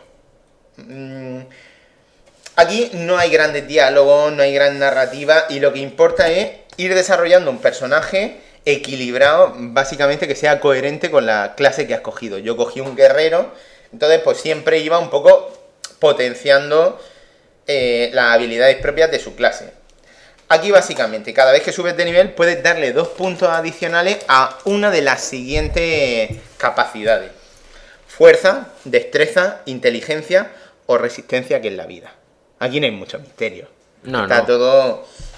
Bueno, estos puntos condicionan tu actuación, ya sea en magia, en tiro, eh, con el arco, en manejo de armas, pero también te pueden, y este es el rollo, puedes utilizar armamento y armadura que solo puedes manipular si tienes un nivel determinado. De hecho, a veces te encuentras armas para las que necesitas fuerza 50, pero también destreza 24. Entonces, porque tiene una serie de capacidades especiales y tal. Bueno. Luego además, mm, cuando subes de nivel, puedes, tienes como una especie de árbol de habilidades. Recuerda como los típicos árboles Mil de habilidades. Claro. Mil juegos. Sí, entonces puedes ir otorgando puntos de habilidad a pequeñas mejoras mm, que son como los perks, son pues eso, mejoras para tu personaje relacionadas con su clase. Por ejemplo, en el guerrero, puedo hacer un ataque especial que voy a mapear con el botón de- del círculo, que cada vez que le doy, pues me resta un poquito de energía, pero oh, qué, intenso es, ¿no? Eh, puedes colocar en la batalla, en plena batalla, un estandarte de combate que delimita una zona en la que si te queda, mejoran todas tus capacidades de combate, incluso tu defensa, y estás como protegido, ¿no? Eh, o mi capacidad para regenerar salud y energía. La historia es que tú mejoras una capacidad, pero hasta la puedes mejorar incluso cinco veces. Haciéndote al final un personaje más o menos a tu gusto, dentro de las limitaciones que tiene, ¿no? Entonces el rollo aquí es ir subiendo de nivel, creando un, muñequete que te permita enfrentarte a los enemigos que tienes delante, con los, que te- desafíos que te propone el juego. Los escenarios son los habituales del género. De este tipo, pues la típica mina, alcantarilla, el escenario de las montañas de hielo, el bosque. Y los enemigos, eh, estés donde estés, siempre responden a ciertas tipologías. Está el enemigo pequeño, luego unos que te disparan proyectiles, luego uno un poquito más grandote y otro super bestiajo gigante.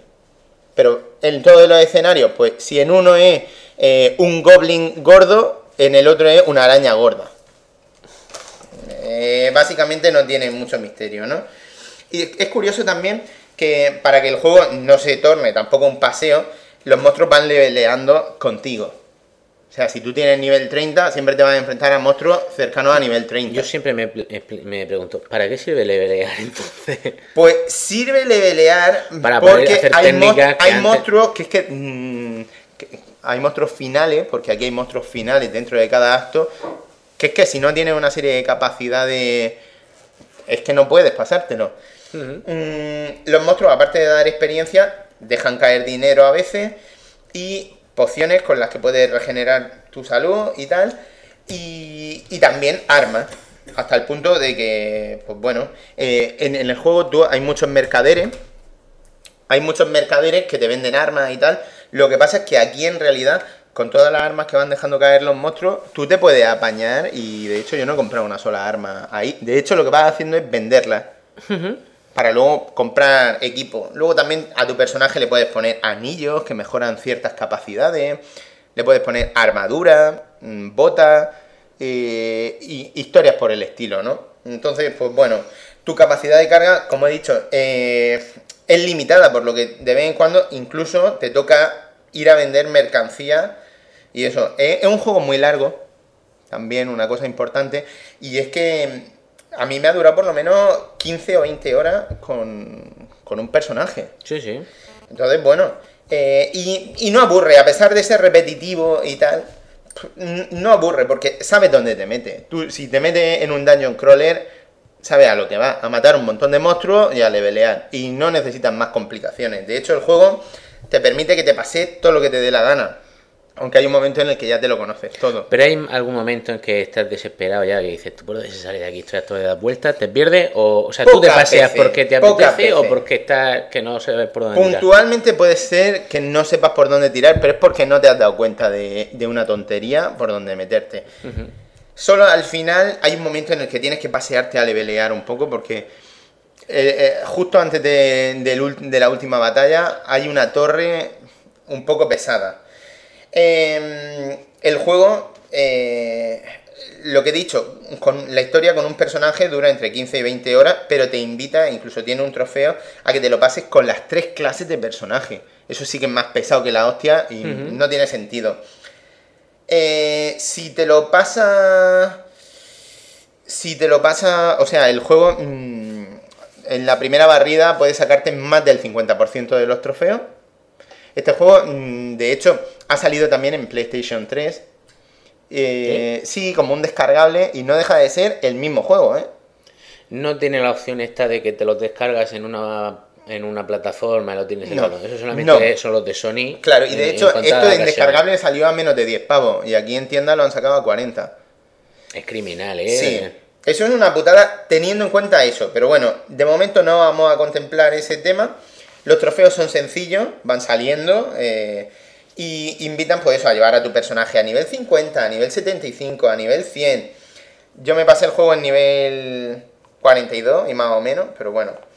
Eh, ¿Qué más cosas? ¿Qué más cosas? Aparte de la historia principal, tiene un modo al que puedes acceder en cualquier momento que son como arena, en las que te van saliendo hordas de enemigos Modo horda. Sí, lo que pasa es que Como, como en Blocus. van, van cayendo, van cayendo eh, armas y van cayendo dinero y demás y vas ganando experiencia que luego eh, se queda incorporada en tu personaje. Entonces puedes ir alternando una cosa con el modo historia y, y es todo muy... que no hay problema, vamos. El juego está pensado también para jugarlo de forma cooperativa, algo que se deja mm, notar en algunos momentos en los que tu personaje va un poco justo de capacidades, te enfrentas a un monstruo final, te follan y si vas solo estás jodido. Pero si vas con compañeros parece ser que te pueden resucitar y eso. Entonces, pues bueno. Mm, a nivel técnico, tiene un diseño muy funcional, por decirlo de algún modo. Eh, aunque suene cruel, esto tiene gráficos de un juego que podríamos ver en un iPod Touch o en un Android de, de hace unos meses. ¿eh? Obviando esto, lo, lo más grave del juego, y, y es la putada, que a- aparte de que tiene algunos, algunos frecuentes bugs a nivel visual, es que en determinados momentos en los que hay conglomeraciones de enemigos muy grandes, se ralentiza. Y cuando estás matando bichos, tú no quieres que la cosa vaya más lenta. Esto si me lo hace un teléfono lo puedo excusar. Pero si me lo hace una máquina que te mueve en un Uncharted o un Wipeout, que me mueva un juego de móvil ralentizado, eso Sí. me jode. A ver, no pasa todo el rato. Mm, solo pasa en ocasiones. Pero es un poco corte de rollo. Y, y bueno, pues si quieres jugar al título te tienes que acostumbrar a que a veces puede pasar esto. En determinadas zonas concretas, ¿no? Si quita eso, el juego entretiene, los controles responden.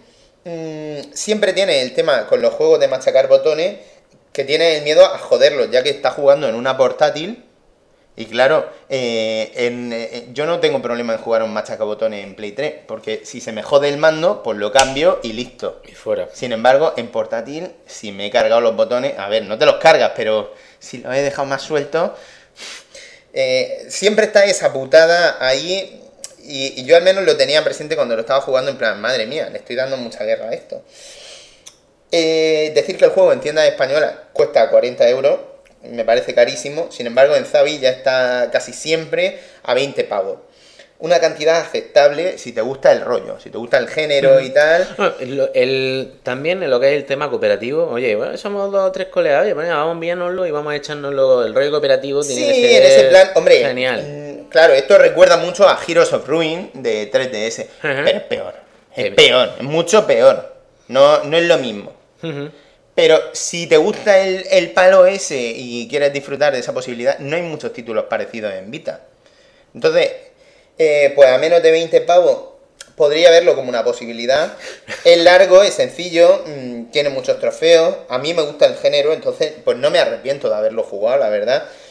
Oye, te lo has Y- terminado. me lo he terminado, eso claro. Tus horas te ha dado. Claro, claro. eh, eh, además, esto jugado en ratillos me ha durado varias semanas. En plan, oh, voy a jugar una horita antes de dormir.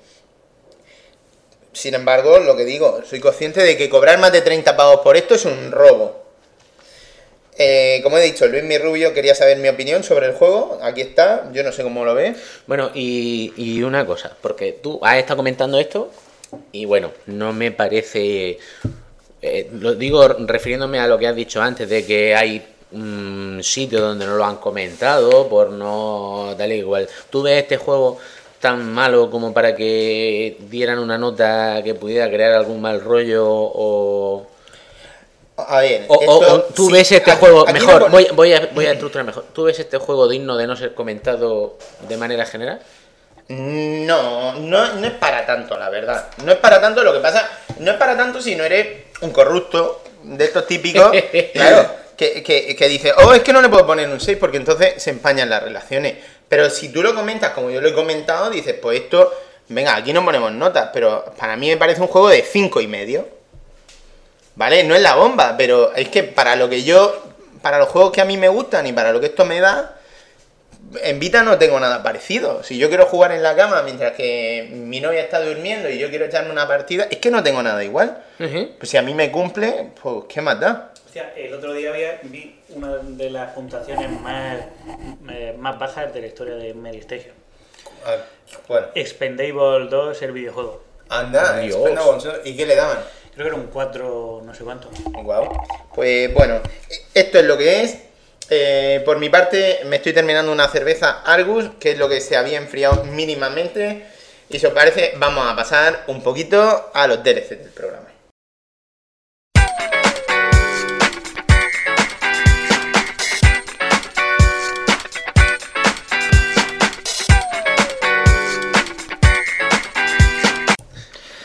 Bueno, bueno, bueno, vamos a ver eh, ahora el briconsejo rosa de la semana. Mi consejo rosa. Bueno, yo siempre que traigo alguna cosa, mm, voy a explicarlo. Esto lo que voy a contar no es nuevo, pero oh, hay gente que no lo sabe. Y yo, de hecho, pues sí, lo había oído tal, pero no lo había probado. Y es eh, el emulador de Wii.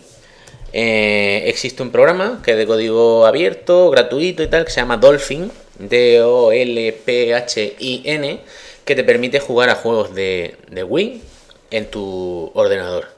En HD. En HD, en HD, que eso es lo mejor que tiene, porque yo, por ejemplo, tengo la Wii, o sea, en principio no necesitaría nada de esto. Pero, claro, es un lujo poder jugar a Mario Galaxy o a Donkey Kong Country a, a 1080p. O sea, eh, se ven espectaculares, espectaculares. Entonces, eh, ahí mm, dice, bueno, vale, tú es que tienes la Wii, tú tienes tu Wii Mode y tienes la barrita esa sensora, tal cual. Bueno, voy a explicar maneras de conseguirse todo. Voy a ver lo que se necesita y maneras de conseguirlo barato, barato, barato, barato. Bien, ¿qué se necesita? Se necesita el programita ese que se descarga. Voy a poner el enlace en la página donde eh, en el post donde colguemos este programa, ¿vale? Para que en www.confesionesdeunjugador.es para también voy a poner instrucciones de configuración y todo eso, porque aquí quizás sería demasiado lioso y también dependiendo de, de los ordenadores que tengáis, pues quizás tengáis que hacer algunas cosillas. Bien, se necesita un emisor Bluetooth. Eh, si tenéis portátil, pues seguramente irá integrado. Si no, os voy a decir ahora una manera de conseguir uno barato, barato, barato.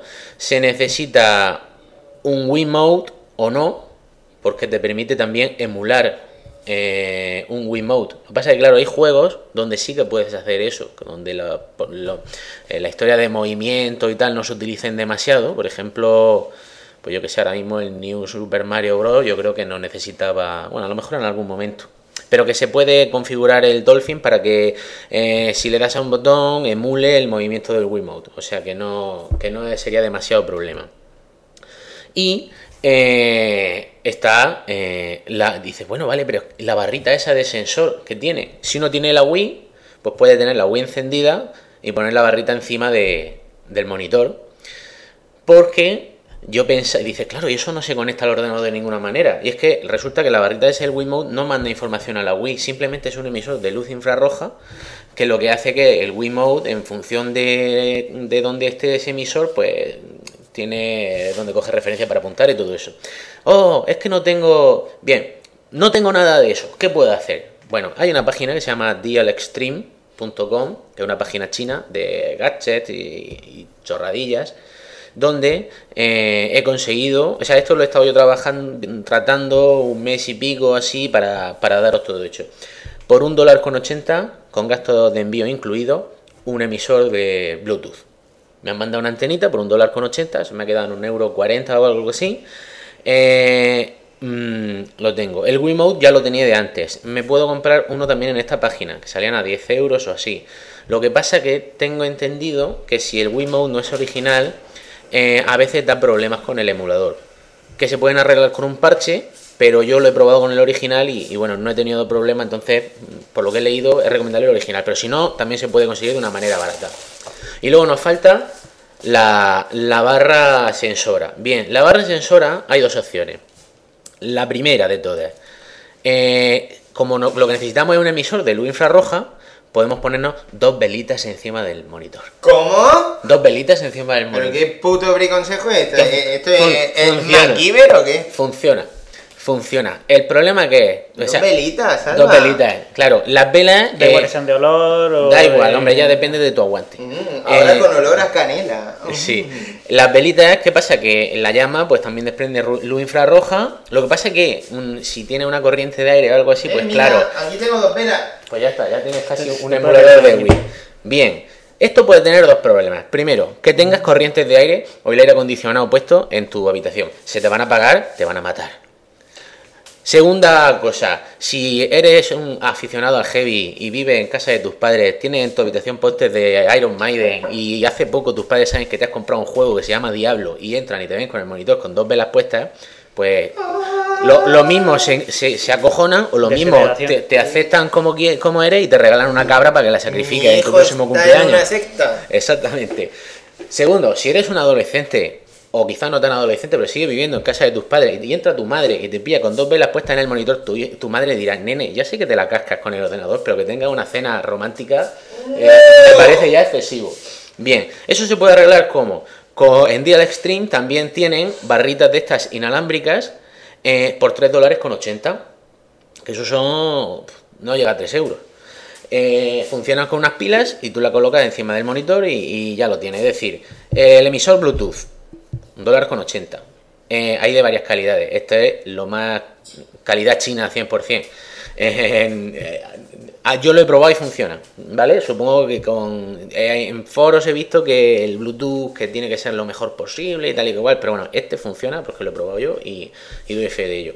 La barrita sensora 3 dólares con 80. Y luego Mode pues si lo quieres pillar de segunda mano, a lo mejor lo puedes comprar por 20 o alguno alternativo que, bueno, ¿Qué pasa con los juegos? A la hora de jugar, tú puedes jugar con los juegos originales o con ISOs de tus juegos originales.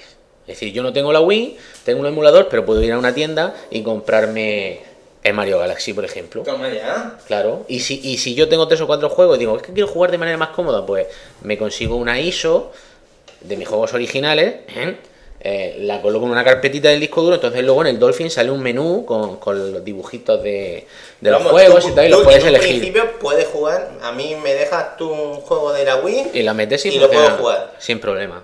sin Wow. problema. Sí, sí. Bueno, sí, sí que hay algunos que dan eh, lo, lo último. o- Hay algunos que dan. Yo he probado. A ver, mira, he probado. El Mario Galaxy se ve espectacular. El Donkey Kong Country se ve espectacular. El Zelda, El Zelda no lo he probado. Pero sí sé que el primero, el. eh, Princess, el Twilight Princess, ¿era? Sí, ese sí que funciona. Porque de hecho, ese llevaba, ese juego llevaba un bug que te permitía eh, hacerle modificaciones al software de la consola.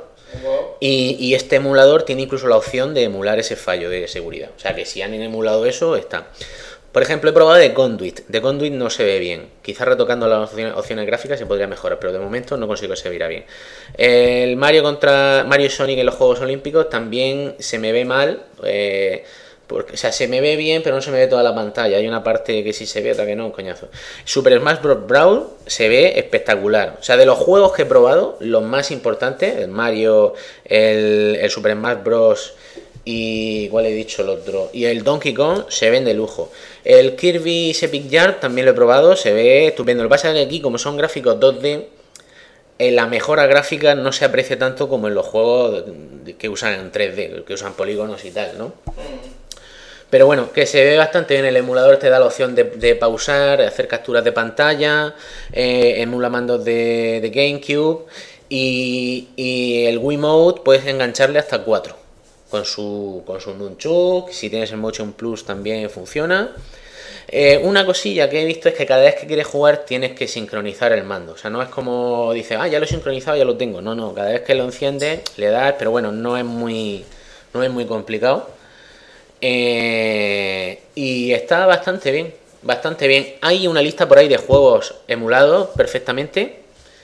Hay algunos que van bien con algún pequeño fallo. Por ejemplo, eh, jugué al, al Mad World y funciona bien, se ve muy bien, solamente que hay unos pequeños fallos de textura en, en el personaje de vez en cuando, pero que no, no alteran en absoluto la jugabilidad. Y es un juego que está muy baratillo por ahí y está bastante bien, de Platinum Games, que, se le puede echar un... Hay manuales por ahí de, configuración porque se le pueden variar muchas. Yo lo he puesto todo a tope, alta definición y tal y que cual, con un montón de efectos que quizás esos fallos gráficos que he tenido yo, pues se pueden mitigar pues cambiando algunas de esas opciones. Pero vamos, lo he probado en Windows 7, pero funciona desde Windows XP, funciona a partir, eh, recomiendan un procesador de doble núcleo, pero por ejemplo un Intel Core 2 Duo de hace 6-7 años, en principio lo puede mover, a menos definición quizá y tal, pero que, que va razonablemente bien. Ya digo que ver los juegos, los juegos grandes de la consola, Mario Galaxy, el Donkey Kong, el Smash Bros. Brawl, ahí a tope, dices tú, joder, qué pena lo que nos hemos perdido en esta generación con, con esta consola que tiene juegos muy buenos. Lo que pasa es que claro, hay veces que no te entran por la por los ojos. Y eso es lo que yo quería decir. Emula también GameCube, también con las mismas opciones. Y nada, eh, en, la, en el post del cuando colguemos este programa os voy a poner eso, pues el, tutoriales, os voy a poner enlaces de descarga y también pues nada, si queréis preguntar alguna cosilla, pues en el foro nos vemos en www.confesionesdeunjugador.es o en el Twitter arroba srrosa, señor rosa, cduj. Adiós guapos. Ay, que se me olvidaba. Eh, si vais a hacer pedido a la página esta de Deal Extreme, que os he dicho, Deal Extreme, eh, lo- los gastos de envío son gratuitos. Lo que pasa es que los periodos de, de entrega son un poco flexibles. Eh, es decir, dicen, bueno, ellos, mm, yo he comprado algo y a lo mejor hasta la semana o dos semanas no me han dicho, ya va para allá. Y claro, desde China. O sea, yo creo que allí cuando tú compras algo, yo compro algo y, y se salen a la puerta por si casualmente hay algún chino que venga para Murcia. Dicen, oye, ¿puedes llevarle esto al Antonio? Ay, sí, venga, pues gracias. O sea, mm, yo me gasté 7 euros en total en compré una tapa para la PSP, compré los artefactos estos para la Wii, eh, me compré una funda para el móvil por un dólar, también me compré, bueno, y, y por- Horario flexible. me compré 7-8 euros en mierdas y todavía me están llegando. De hecho, yo ya no sé lo que me ha llegado, lo que no me ha llegado. Pero me refiero que, que si pedís algo y os tarda dos semanas, no os pongáis nerviosos, que es que va, la cosa Acaba va así. llegando. Sí, sí, pero acaba llegando, acaba llegando, ¿eh? Y si no llega, pues quejaros un poco. Pero ya está. Bueno, chicos, Aprovechadlo. Oye, Vámonos de viaje. Vámonos de viaje.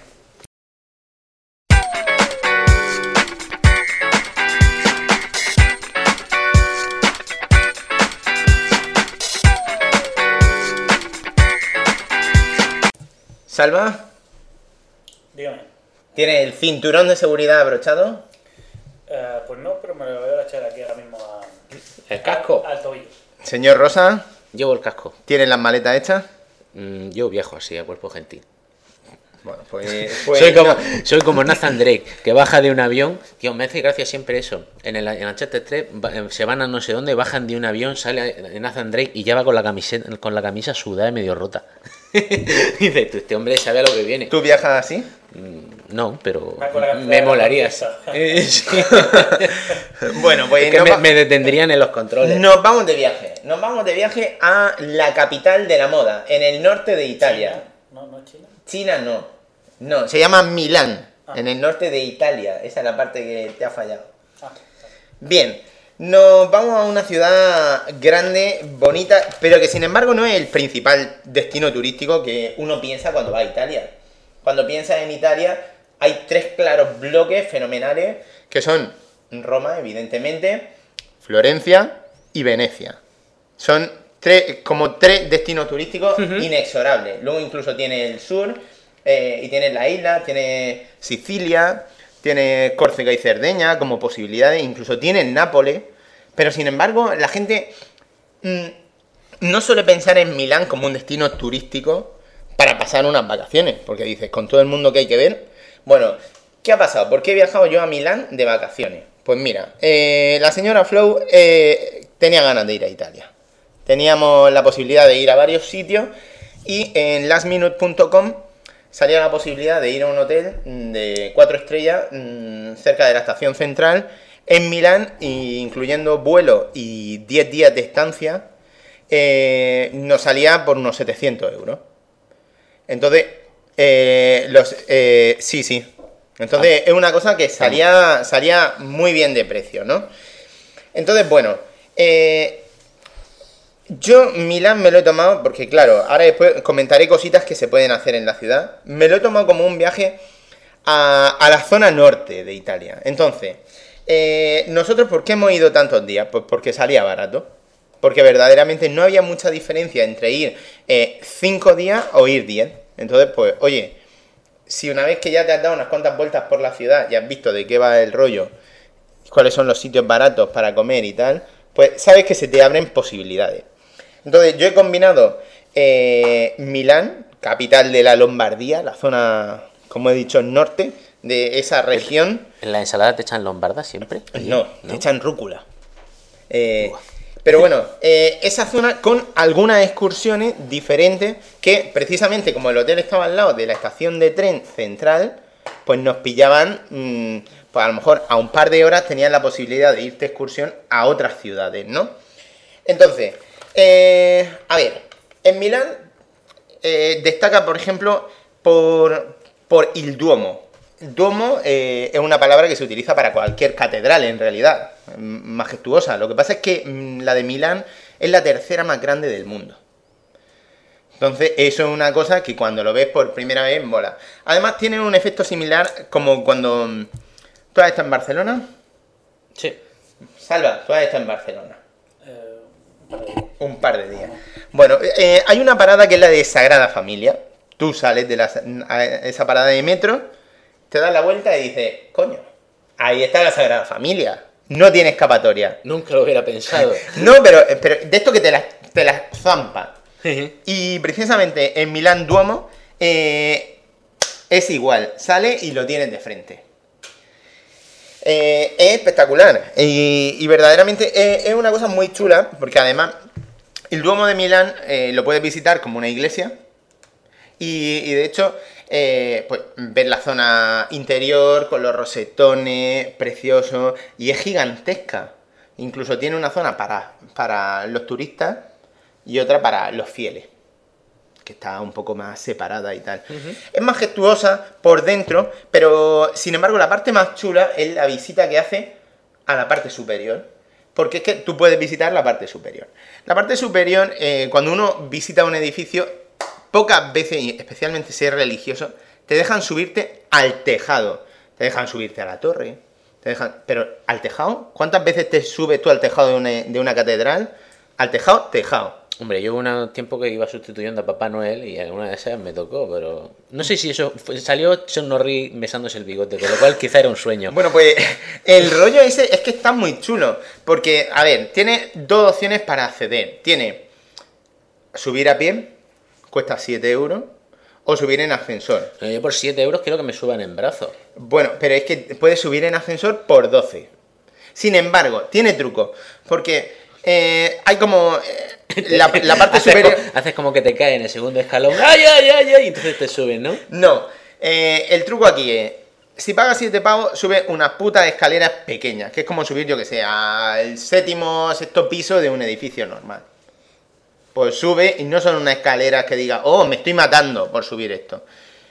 Sin embargo, cuando llega, llega a- al primer nivel del tejado, que luego tienes que seguir subiendo escalera. Vale, el ascensor te deja en ese primer nivel y tienes que seguir subiendo escalera, ya has pagado 5 pavos más.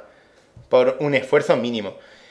Esto, mm, a ver, eh, por un lado, si uno es simplemente gandul y no se quiere esforzar, o si es una persona mayor, o si va en silla de ruedas, vale que puedes subir ahí. Sin embargo, al tejado, tejado no te puedes subir. Y es que lo chulo es segui- subir al nivel superior que te ofrece una vista de la ciudad de Milán y todo el skyline desde diversos ángulos, desde un punto de vista majestuoso. Y aparte que simplemente ver el tejado mm, y toda la estructura desde, desde la parte superior mirando para abajo y decir, wow, vaya catedral más alucinante. Además puedes ver esos grandes edificios de la ciudad, como el edificio Velasca, que es un edificio que tú imagínate el típico rascacielos, pero que tiene como un cuadrado que, que sobresale del edificio. Una forma de cuadrado, como si hubiesen puesto una caja gigante encima. Es un edificio muy característico de la ciudad, pero que eh, construyeron en su día y han tenido que reforzar un montón de veces porque es que se, es que se cae. Evidentemente, si pones piedra por los laterales, el peso de la gravedad hace su efecto y, y Ah, y, eso. si, y si dejas subirse a la gente a los tejados, pues normal. El centro de gravedad está ahí que no sabe. Pero bueno, eh, a ver, más cositas que se pueden hacer por Milán. Eh, en Milán hay una iglesia muy mona que eh, es la iglesia, no sé si es Santa María delle Grazie o delle Grazie sin más, que vale, por dentro es la típica iglesia, mona, ok, no te cobran por entrar ni nada de eso, pero sí que te sugieren que mm, vayas decente, especialmente si eres mujer. La señora Flow, más discreta que nada, pues no sé si llevaba una camiseta en ese momento, pues de tirantico, pero de estos blancos más discreto que nada. Indecente. Te tienes que poner un pañuelo por encima. Claro. Espalda descubierta, aunque vayas con un vestido de punta en blanca, blanco maravilloso, te tienes que tapar. Es que no vas decente. Yo No, puedo ir con no. pantalones A cortos. lo mejor es que hace frío. Yo puedo ir con pantalones ¿No quieres que se cortos o con camiseta normal, enseñando la- los muslos, pero sin embargo a mí no me dicen nada. Entonces fíjate ahí la doble moral esa y cómo el pecado está en los ojos del que mira. Y muchas veces estos cabrones, y lo siento si esto ofende a alguien, pero muchas veces se critica eh, al islamismo y todo eso. de, Ah, es que se tapan, es que no se integran. Y ellos son los primeros que te están diciendo que te tienes que tapar. Y esto siempre están los vigilantes asegurándose que seas decente. Se pueden crear situaciones ahí Mejor jodidas. es que el cura de allí precisamente. Pero no era como- cura, es un vigilante y, y sin embargo a mí no me dices que me tape las piernas, pero sin embargo a ella sí. Entonces, cerdo viejo verde, tú eres el que tiene un problema, no yo. No, eso es curioso. Pero bueno, si obvia esos temas de la iglesia mm, y el machismo italiano, que ahí está, eh, y es innegable, especialmente en el lado mm, de la iglesia, eh, eh, ¿Eso cerca de esa iglesia... ocurrió solo en esa o en todos los demás? En varias más, pero especialmente en esa. Ahí te puedes encontrar la última cena de Leonardo da Vinci. Anda. Estará Eh, caducada ya. La última cena mm, puedes acceder eh, si retiras unos tickets a primera hora de la mañana que solo se venden en el día. A no ser que los retires previamente y haya hecho una reserva previa. Pero si tú vas de viaje, pues a lo mejor no has caído. La cosa es que hay unas listas de espera bestiales y es muy difícil. O te pegas el madrugón y coges las sobras o nada. Yo llegué a las 9 de la mañana y no quedaban. Total que no. ¿Qué pasa? Que esto generalmente hacen, lo pillan las agencias de viaje y hacen un tour un tour por la ciudad, te dan un paseico en autobús y te permiten ir a ver la última cena y te cobran 60 pavos por eso. Esto para turistas japoneses pues se la meten doblada, pero es muy difícil que una persona normal que vaya de viaje se haga con su entrada, a no ser que coja la sobra. Las 9 de la mañana de aquí son iguales que las de allí. Eh, sí, es duro. Es duro e incluso, eh, claro, estando de vacaciones, dicen, me pego el madrugón para estar ahí a, a las 8 que lo abren y, y no, y no puedes reservar para el día siguiente. Puedes reservarlo por internet, con meses de antelación, pero en ese momento te quedas vendido. ¿Qué pasa? Que nos encontramos con un tío que te- se tenía que deshacer de la suya. Entonces, pues nos las vendió, pero si, y cuesta 7 pavos entrar a ver la última cena. Lo que pasa es que tú te imaginas que el museo va a ser el típico museo, pues lleno de, pues de bocetos, de, del arte conceptual de Leonardo, preparando la obra y demás, y en realidad a ti te meten en una cama, eh, o sea, a verla, detrás ves otra obra, pero solo ves eso. Tienes 15 minutos y a la puta calle. En eso consiste ver la última cena. Mola porque la puedes ver, La has visto. pero son 7 pavos por eso. Eh, en fin, ¿Qué había de, de menú? no había menú, eh, son 15 pavos y a la puta calle. Eh, a ver, más cositas que se pueden hacer en Milán, pues tienen muchas zonas comerciales y evidentemente muchísimos boutiques, muchísimas historias. De hecho, al lado del Duomo hay una de las galerías comerciales más importantes de la ciudad, que es la Galería Vittorio Emanuel.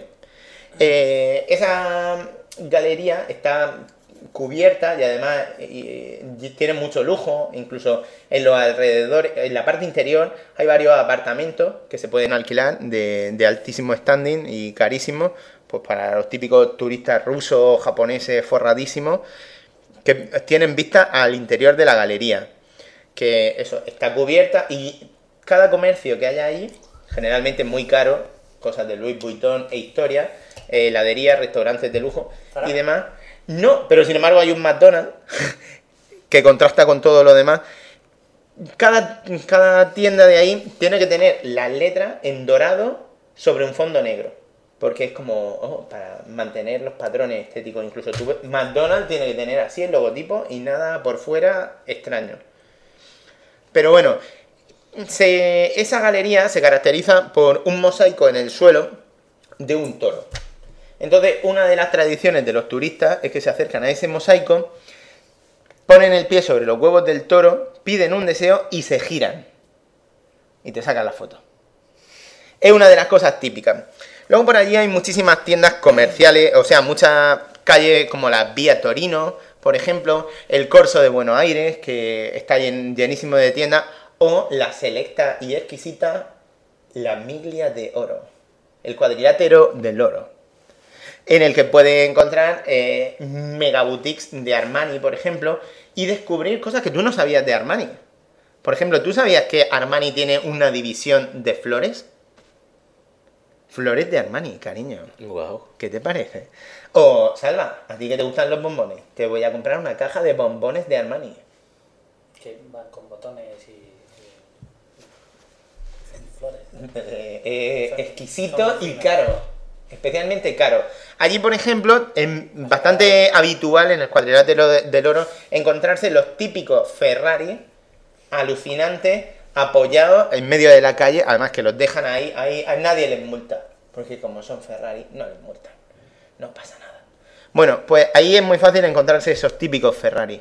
Y, y la gente los deja ahí en medio, pues, lo típico. Ah, veas. oh, que se saquen unas cuantas fotos con mi coche, ja, ja, ja. Si tuviese Salvo Espina ahí y dejase su coche, pues ve, la gente se impresiona, pero yo como estoy acostumbrado a montar en Z4, no tengo problema. ¿Eh? Sí, un poco diferente. No, desde luego los Ferrari son Ferrari. Vale, muchísimas tiendas Ferrari por cualquier zona por donde vaya. Cosas curiosas. Por ejemplo, eso. eh, ves que Ferrari está muy instaurado. Ves también eh, dentro de las tiendas que hay muchísimos muchísimas tiendas del grupo Inditex que están muy instauradas y luego ya pues franquicias propias de, de Italia y tal. Muchísimas tiendas de camisas, corbatas, historias. Tiendas de goma. Y boutique curiosa. Tiendas de goma de Milán, poca. En realidad, poquita. Vaya. Pero bueno. Eh, se nota también la presencia de determinados de los estadios, de- o sea, de, de los equipos de fútbol de la ciudad, entre los que pues destacamos el AC Milán y el, el Internacional de Milán, el Inter de Milán, eh, sí nota que, a ver, aunque no es lo mismo que el Atlético y el Madrid, notas que la presencia del Milán es mucho más fuerte que la del Inter. Y de hecho puedes notar más tiendas, más, más bares, más restaurantes que se muestran como que lo apoyan más, ¿no? Sin embargo, el Inter, pues es un gran equipo a nivel internacional y muy fuerte, que también está ahí, ¿no? Em, otra de las cosas que se pueden hacer mm, si vas a Milán es acercarte a ver el estadio de San Siro, el Giuseppe Meazza. ¿Qué pasa? Eso está en la parada mm, de Loto, eh, en la parada de Loto de metro. Sin embargo, tú te bajas y te dicen, por en esa dirección está San Siro. Vale, empiezas a andar y ves un barrio residencial en el que no hay restaurantes, ni historias, ni nada. Solo ves casa. De hecho, yo fui a la una o así y tenía un poquillo de hambre. Mm, vi un McDonald's al principio y digo, bueno, aquí encontraré algún forno, alguna panadería donde hagan algún dulce, alguna focacha, alguna historia rica para entretener el estómago. Nada. Y tres kilómetros hasta que llega al estadio. Un estadio que además eh, pues es muy bonito, merece la pena ver. Dentro hay un tour para, pues, para ver un poquito las inmediaciones del estadio, las instalaciones, incluso los vestuarios. Cuesta 8 pavos así. Pero claro, a las 2 de la, de la tarde no me iba a poner a verlo y muerto de hambre, no, no tenía sentido. Decir que el estadio tiene, es enorme, tienes que darle una vuelta muy grande y tiene una forma cuadrada y, en cada uno de los, de, los ángulos del cuadrado hay como una gran torre que sirve de aparcamiento. Eh, mola verlo, pero sin embargo te pegas una caminata de la hostia hasta que llega. Y lo que ve en un principio es que ni siquiera tiene una tienda a la que acceder en plan, ah, vamos a mirar si hay algo de outlet. E, eso es si entras al museo y después ves la tienda. Mm, para ver un partido, si hubiese habido un partido, no me hubiese importado ver al Milán o al Inter y echar un vistazo, ¿no? Pero bueno, más cositas bonitas para ver. El Castelo Esforcesco. Eh, el Castelo Esforcesco es el gran castillo de la ciudad eh, que incorpora eh, una de las grandes de los grandes iconos que es como la torre del reloj que, es muy, muy característica de la zona. Eh, decir que el acceso al castillo es gratuito y te permite también acceder a una de las exposiciones que es la exposición de, de, las armas del castillo, la colección de armas del castillo, que siempre mola ver armas, ver espadas, ver lanzas, ver piezas de arte y demás, pues no hay problema y siempre a quien no le gustan las espadas, coño. Y armaduras chulas y eso. Decir que el espacio abierto ese se prestó precisamente esos días para un festival de voces del mundo femenina que, que, se hacían pues, conciertos por la noche de acceso gratuito y que incluían eh, voces como la de la española Buica, eh, la portuguesa Ana Moura, que ganó eh, el Festival de Fados, creo, del año pasado o el anterior, o la cantante israelí Noah, que es uno de los conciertos que fuimos. Te acerca a las 9 de la noche y ves un concierto Gran gratis. concierto, yo la vi a Noah hace unos años y. Voz espectacular, merece la pena y it's free.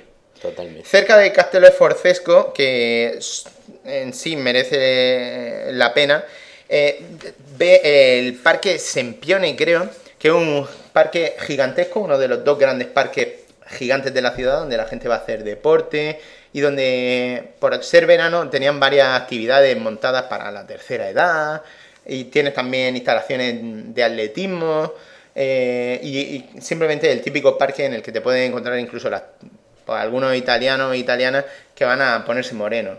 Se echan ahí la toalla y, y eso, ¿no? Luego también cosas características de la ciudad están las típicas puertas de entrada antiguas de la ciudad, eh, que son los arcos típicos. Y, qué más cositas, qué más cositas hay así que, se me puedan estar olvidando. Eh, hay un museo de arte contemporáneo, bueno, hay, hay varios museos así muy destacados. Por ejemplo, si te gustan las cosas más antiguas, tienen la Pinacoteca de Brera, que no sé si eran 6-7 euros entrar, con alguna obra pues conocida, alguna Venus de estas típicas que estamos más que acostumbrados de ver. Y luego tienes Trienales, que es eh, el Museo de Arte Contemporáneo que presenta, mm, está al lado de Castelo Esforcesco y que presenta unas cuantas exposiciones gratuitas. Pero sin embargo, al contrario de museos eh, de estos como el Reina Sofía o el Iván de Valencia o el Guggenheim, que pagas una entrada y punto, las exposiciones privadas eh, tenías que pagar de forma individual por acceder a Sí. cada espacio. Eso es un corte de rollo un poco gordo que no me gusta. Prefiero pagar 15, 20 pavos, pero que no me esté soplando. Ah, 8 por entrar aquí, 8 por entrar allá, Sí. 8 por aquí. Eso pasa también en algunos museos de aquí. ¿eh? A mí me jode un poco. Eh. Me, me jode- me corta, me corta un poco el rollo. Prefiero pagar y punto, ¿no? Eh, decir que allí nos hemos movido, aunque hay tranvías nos hemos- y autobuses y tal, nos hemos movido principalmente con metro y, y el metro funciona bien. Y eso, y, y luego pues que hemos hecho eh, algunas excursiones, como he dicho, interesantes. ¿Huele bien el metro? El metro huele normal, tiene una... Son italianos, tiene que oler a colonia. Tiene... No te creas, no te creas. Eh, a ver, en las excursiones A gomina. hemos hecho una a- al outlet de Serravalle. Siempre cuando uno está muchos días en una ciudad, llega un momento en el que dice, demasiada cultura, me voy de tienda. Entonces, el outlet de Serravalle estaba a dos horas en tren eh, y es el outlet más grande de Europa. Tiene una estructura de como de pequeño pueblecito con casitas y cada casita pues contiene las mejores firmas y las mejores marcas, ¿no? Había mucha gente, pero estaba muy lejos y, y las marcas son tan grandes que al final no te lo puedes permitir, ¿vale? Que hay cosas de Moschino, de Armani, de no sé qué, pero se nota que es un outlet y llevan sobra. Sobra y, y mierda. Eh, poco material, hay algunas tiendas deportivas, de Adidas, de Nike, pero hay un problema. Mm, Muchas tallas grandes, muchas tallas pequeñas. Eh, especialmente en lo de las grandes, por ejemplo, si va a Gebaudan, se pone las botas, se compra ahí eh, la colección de invierno en un momento. Pero, por ejemplo, nosotros, pues, estamos vendidos. Si yo me quería comprar una camiseta del Milán de recuerdo a 25 pavos, pues la tenía en XL o XXL o XXXL. Y claro, y no, no me servía. Y me fui casi, me compré unos vaqueros de Lee por 20 pavos, pero al final, bueno. Lo que es ir al outlet, creo que nos costó unos 20 pavos en billetes de tren. Eh, Te has comprado. Sí, no, no, eh, pero esta quería ir, queríamos verlo, pues bueno, eh, es que te lo venden como, oh, el outlet más grande de Europa. Pues Lo digo, mismo si vas y si no vas te quedas con la. Claro. Ay, tenía que haber ido. Claro, entonces eh, ahí yo quería comprarme camisetas de equipos de fútbol, chaquetas chulas, cosas así, nada, me comí los mocos, ¿no? Eh, y decir que las tiendas en general estaban de rebajas, pero las rebajas son peores que en España. Eh, no solo en el outlet, sino en cualquier tienda, son de estos típicos de, oh, eh, rebaja del 20%, rebaja del 25%. Y es como, vaya puta mierda, si esta chaqueta de Adidas cuesta 100 y me rebaja el 25, yo quiero al menos el 50, no sé. Eh, más cositas chulas. El lago di Como a 45 minutos es uno, el tercer lago más grande de Italia y un lago precioso eh, que es uno de los destinos tradicionales de vacaciones de, los milaneses y de muchísimos famosos como el propio George Clooney, eh, no sé si Madonna también tiene alguna casa por allí, Matt Bellamy de Muse y muchos famoseos que van allí a casarse y tal. Junto con el lago Maggiore en el que te puedes bañar y tal. Este es un lago enorme y brutal muy bonito, eh, rodeado de pequeños pueblos eh, y de algunos un poquito más grandes como el propio Como o Bellagio. Bellagio es un pueblo eh, pues, con destinos muy turísticos y plagado de pequeñas tiendas de artesanía y pequeños restaurantes o zonas pues donde tomar algo, ¿no? Para moverte por el lago lo más cómodo, aunque tiene un funicular que te permite subir y ver una visión global por 15 pavos, merece más la pena gastarse unos 20 en, en montarte en un barco que te lleva de paseo. Es un barco un poquito lento y generalmente, a no ser que vayas todo el día, mm, te da tiempo a ver la mitad de la mitad del lago. Llegar a Bellagio, te vuelves y, y nada. Eh, generalmente en el barco, pues mucho viejecillo, mucho crío y pocos jóvenes, poca gente joven por allí. ¿Eh? Pero es una, es una excursión muy bonita porque el paisaje del lago y tal está chulo. Y, y también mola mucho por todas las casas y las grandes mansiones y el gran lujo que hay alrededor y por los entornos tan bonitos que hay, ¿no? Eh, decir que me fui con una camiseta del lago Toluca, que aparece en Silent En Hill Silent 2, Hill. Para, para ir ahí un poco... eh, un poco... eh, un poco eh, puesto en situación, Ambientado, ¿no? sí. Sí, sí, sí. Luego, otro de los sitios que he ido, Torino. Turín, fui en domingo. Y en domingo estaba todo cerrado. Es una ciudad cuadrada. Recuerda a Barcelona en ese sentido, pero todavía más. las, las calles totalmente cuadradas y tal. Y da una sensación inferior a Milán. Parece más pueblo. Parece más, más pequeña, a pesar de que, o sea, y de hecho es más pequeña, pero parece de menos importancia, a pesar de que tiene un millón doscientos mil habitantes o así. Pero estaba, a ver, es verano, es domingo y, no había ni Dios en la calle, eh, ¿no? Claro. Eh, solo estaban abiertos los comercios de, de otras marcas. Y, o sea, de marcas extranjeras, de los propios y eso, y alguna heladería y tal.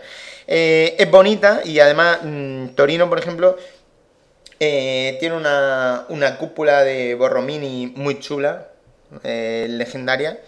No sé si se llama la mole an- antoniniana o algo así.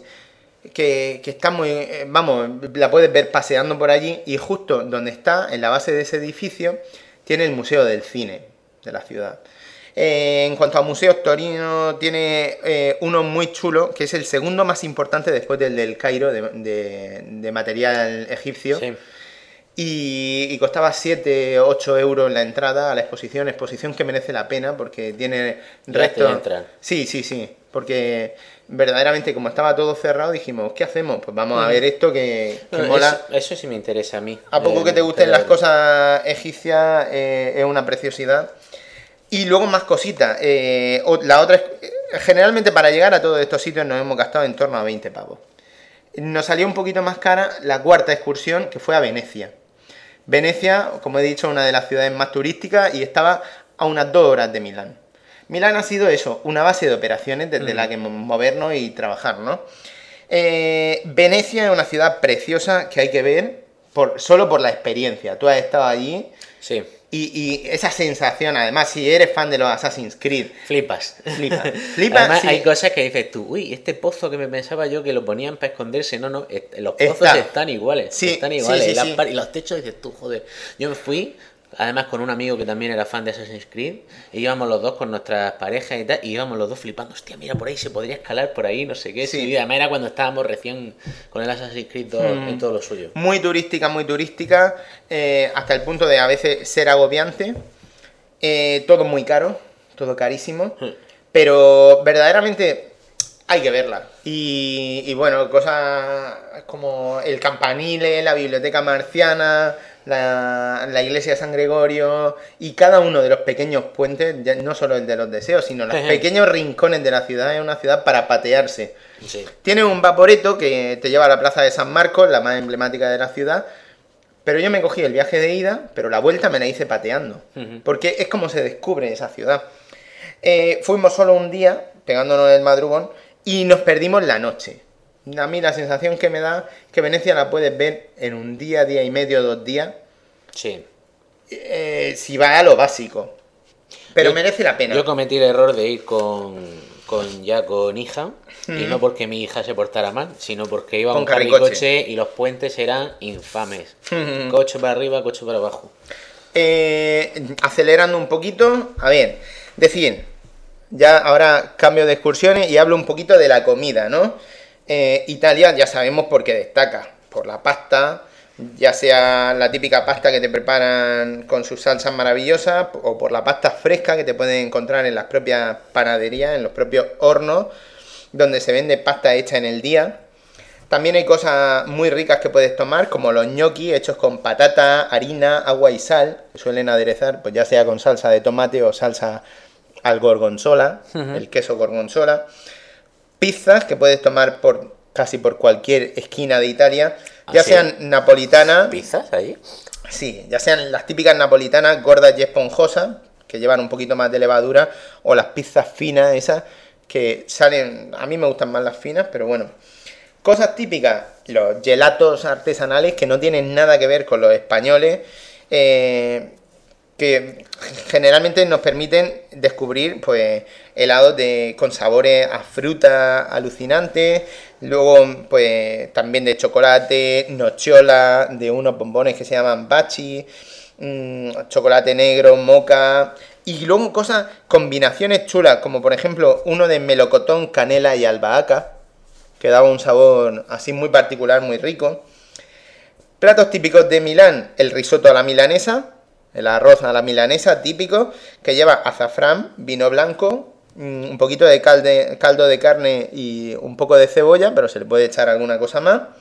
Luego el escalope a la milanesa, que ellos la llaman cotoleta a la milanesa, que es ternera empanada, cortada muy finita.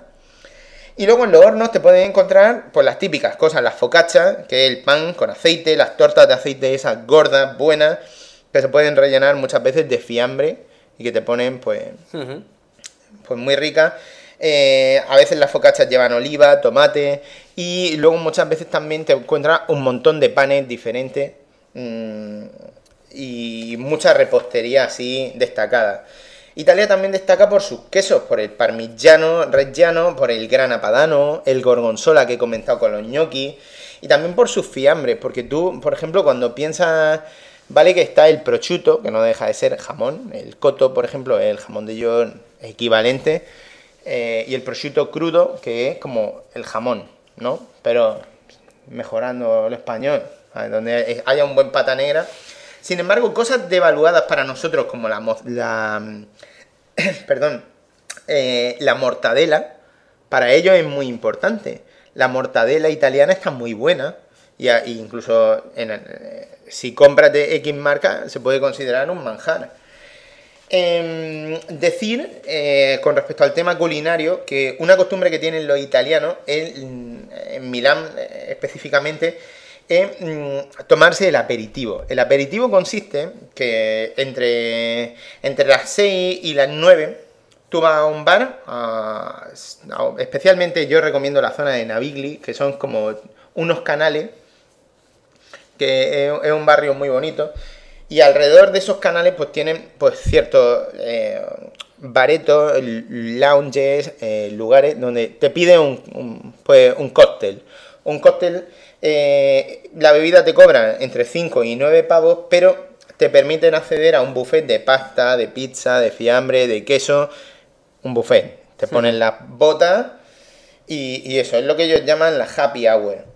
Eh, mm, si uno va de aperitivo italiano, conviene echarse un vistazo por los diferentes bares que haya. No vaya a ser que vaya a uno que te pongan patatas y oliva y en el otro estén comiendo pizza.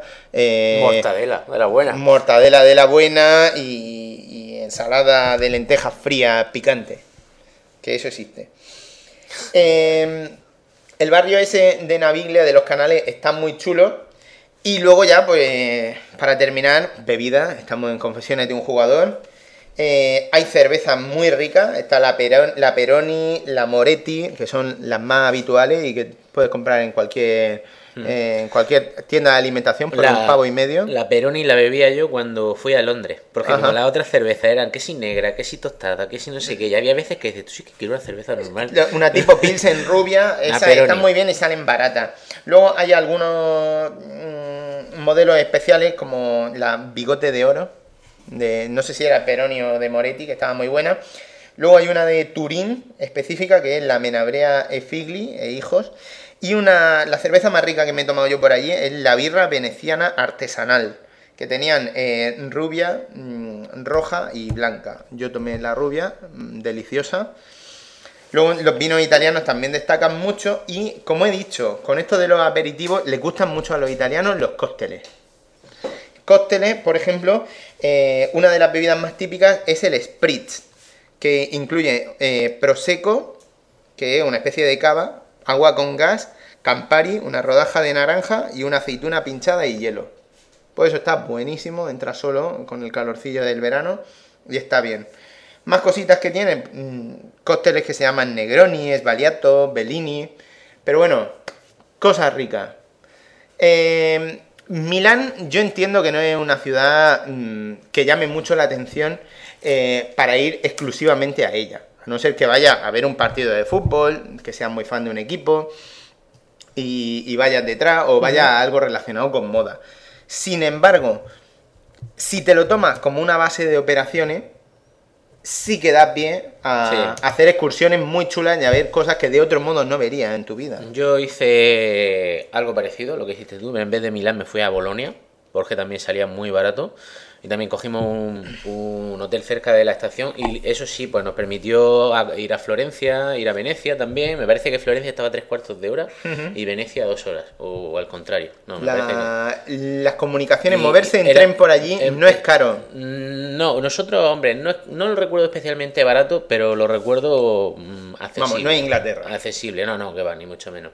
E incluso en uno de los viajes fuimos en, en un tren de alta velocidad, me parece que fue a Florencia, y vamos cojonudamente y, y bien, y dices tú, bueno, voy a echar un día en Florencia o en Venecia, un sitio que hay que ir, te cuesta... Es Sí. razonable, es razonable. Bueno, pues ahí dejamos nuestra ración de confesores viajeros.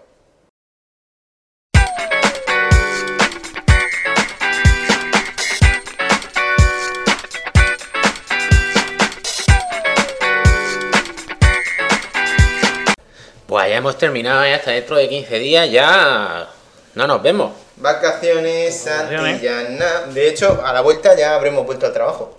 Ojo, qué bajón, ¿eh? Bueno, Salva nunca deja el trabajo. Salva está aquí defendiendo el país. Decir que en este programa no ha podido estar presente Livcock porque se ha ido de vacaciones. Se ha ido a Croacia. Por fin, por fin. Estaba sí, sí. deseando coger vacaciones. Pero bueno, Croacia. Se, se ve que este año está de moda. Yo conozco a gente me he ido varias veces. A... lleva un- unos dos, tres anillos ya que la gente no hace más que ir a Croacia.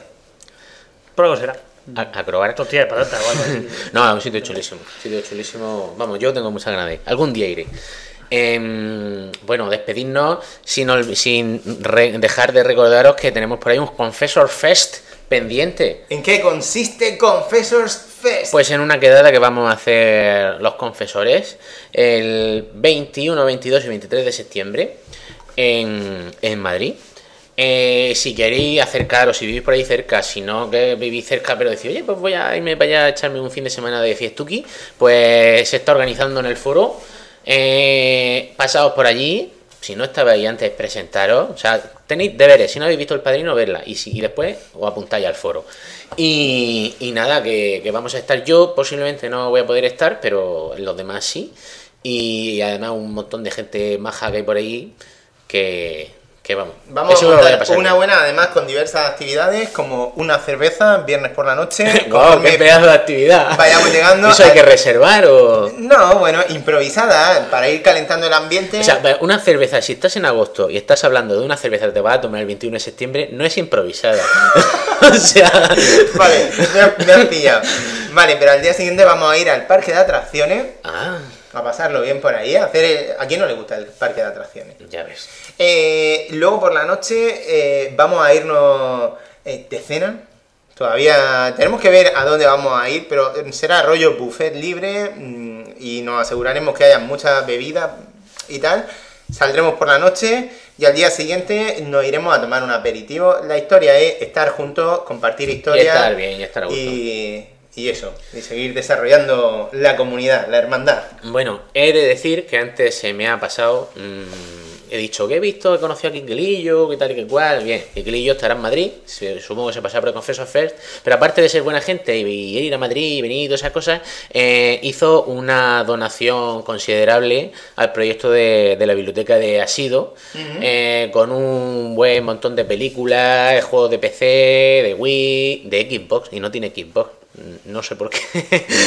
Pero bueno, que se lo agradecemos mucho, igual que se agradecen pues cualquier otra donación que tengáis por ahí, que ya sabéis que esto se le da buen uso luego en la biblio de, Asido. Sí, dentro de poco volveremos, volveremos, como hemos dicho, al trabajo y dentro del trabajo, pues reactivaremos la biblioteca, le haremos que nuestros chicos en, en la asociación ha sido para personas con síndrome de Down y otras discapacidades le den caña a esta biblioteca activa en la que ellos van cogiendo, van sacando, van llevándose juegos y películas a su casa. Es falso. Ravenflu va a coger todos los juegos, los va a llevar al GameStop para comprarse una Wii U. No, hombre. De hecho, eh, si queréis echar un vistazo a la biblioteca de ácido, solo tenéis que ir a YouTube y poner la biblioteca de ácido y podéis ver exactamente todos los juegos que ya Entiendo. llevamos eh, No. recogidos con vuestras aportaciones. La gente no se puede imaginar el juego que puede dar. O sea, ese típico juego que tienes abandonado en tu habitación, pues porque te lo pasaste, o porque a lo mejor no era lo que tú esperabas, o que no es del tipo que a ti te gusta y tal. La cantidad de, de horas de diversión que le puede proporcionar pues a, a la gente que, que accede a, a este tipo de, de iniciativas. Cosas de Wii, de DS, de PSP, de Play 2.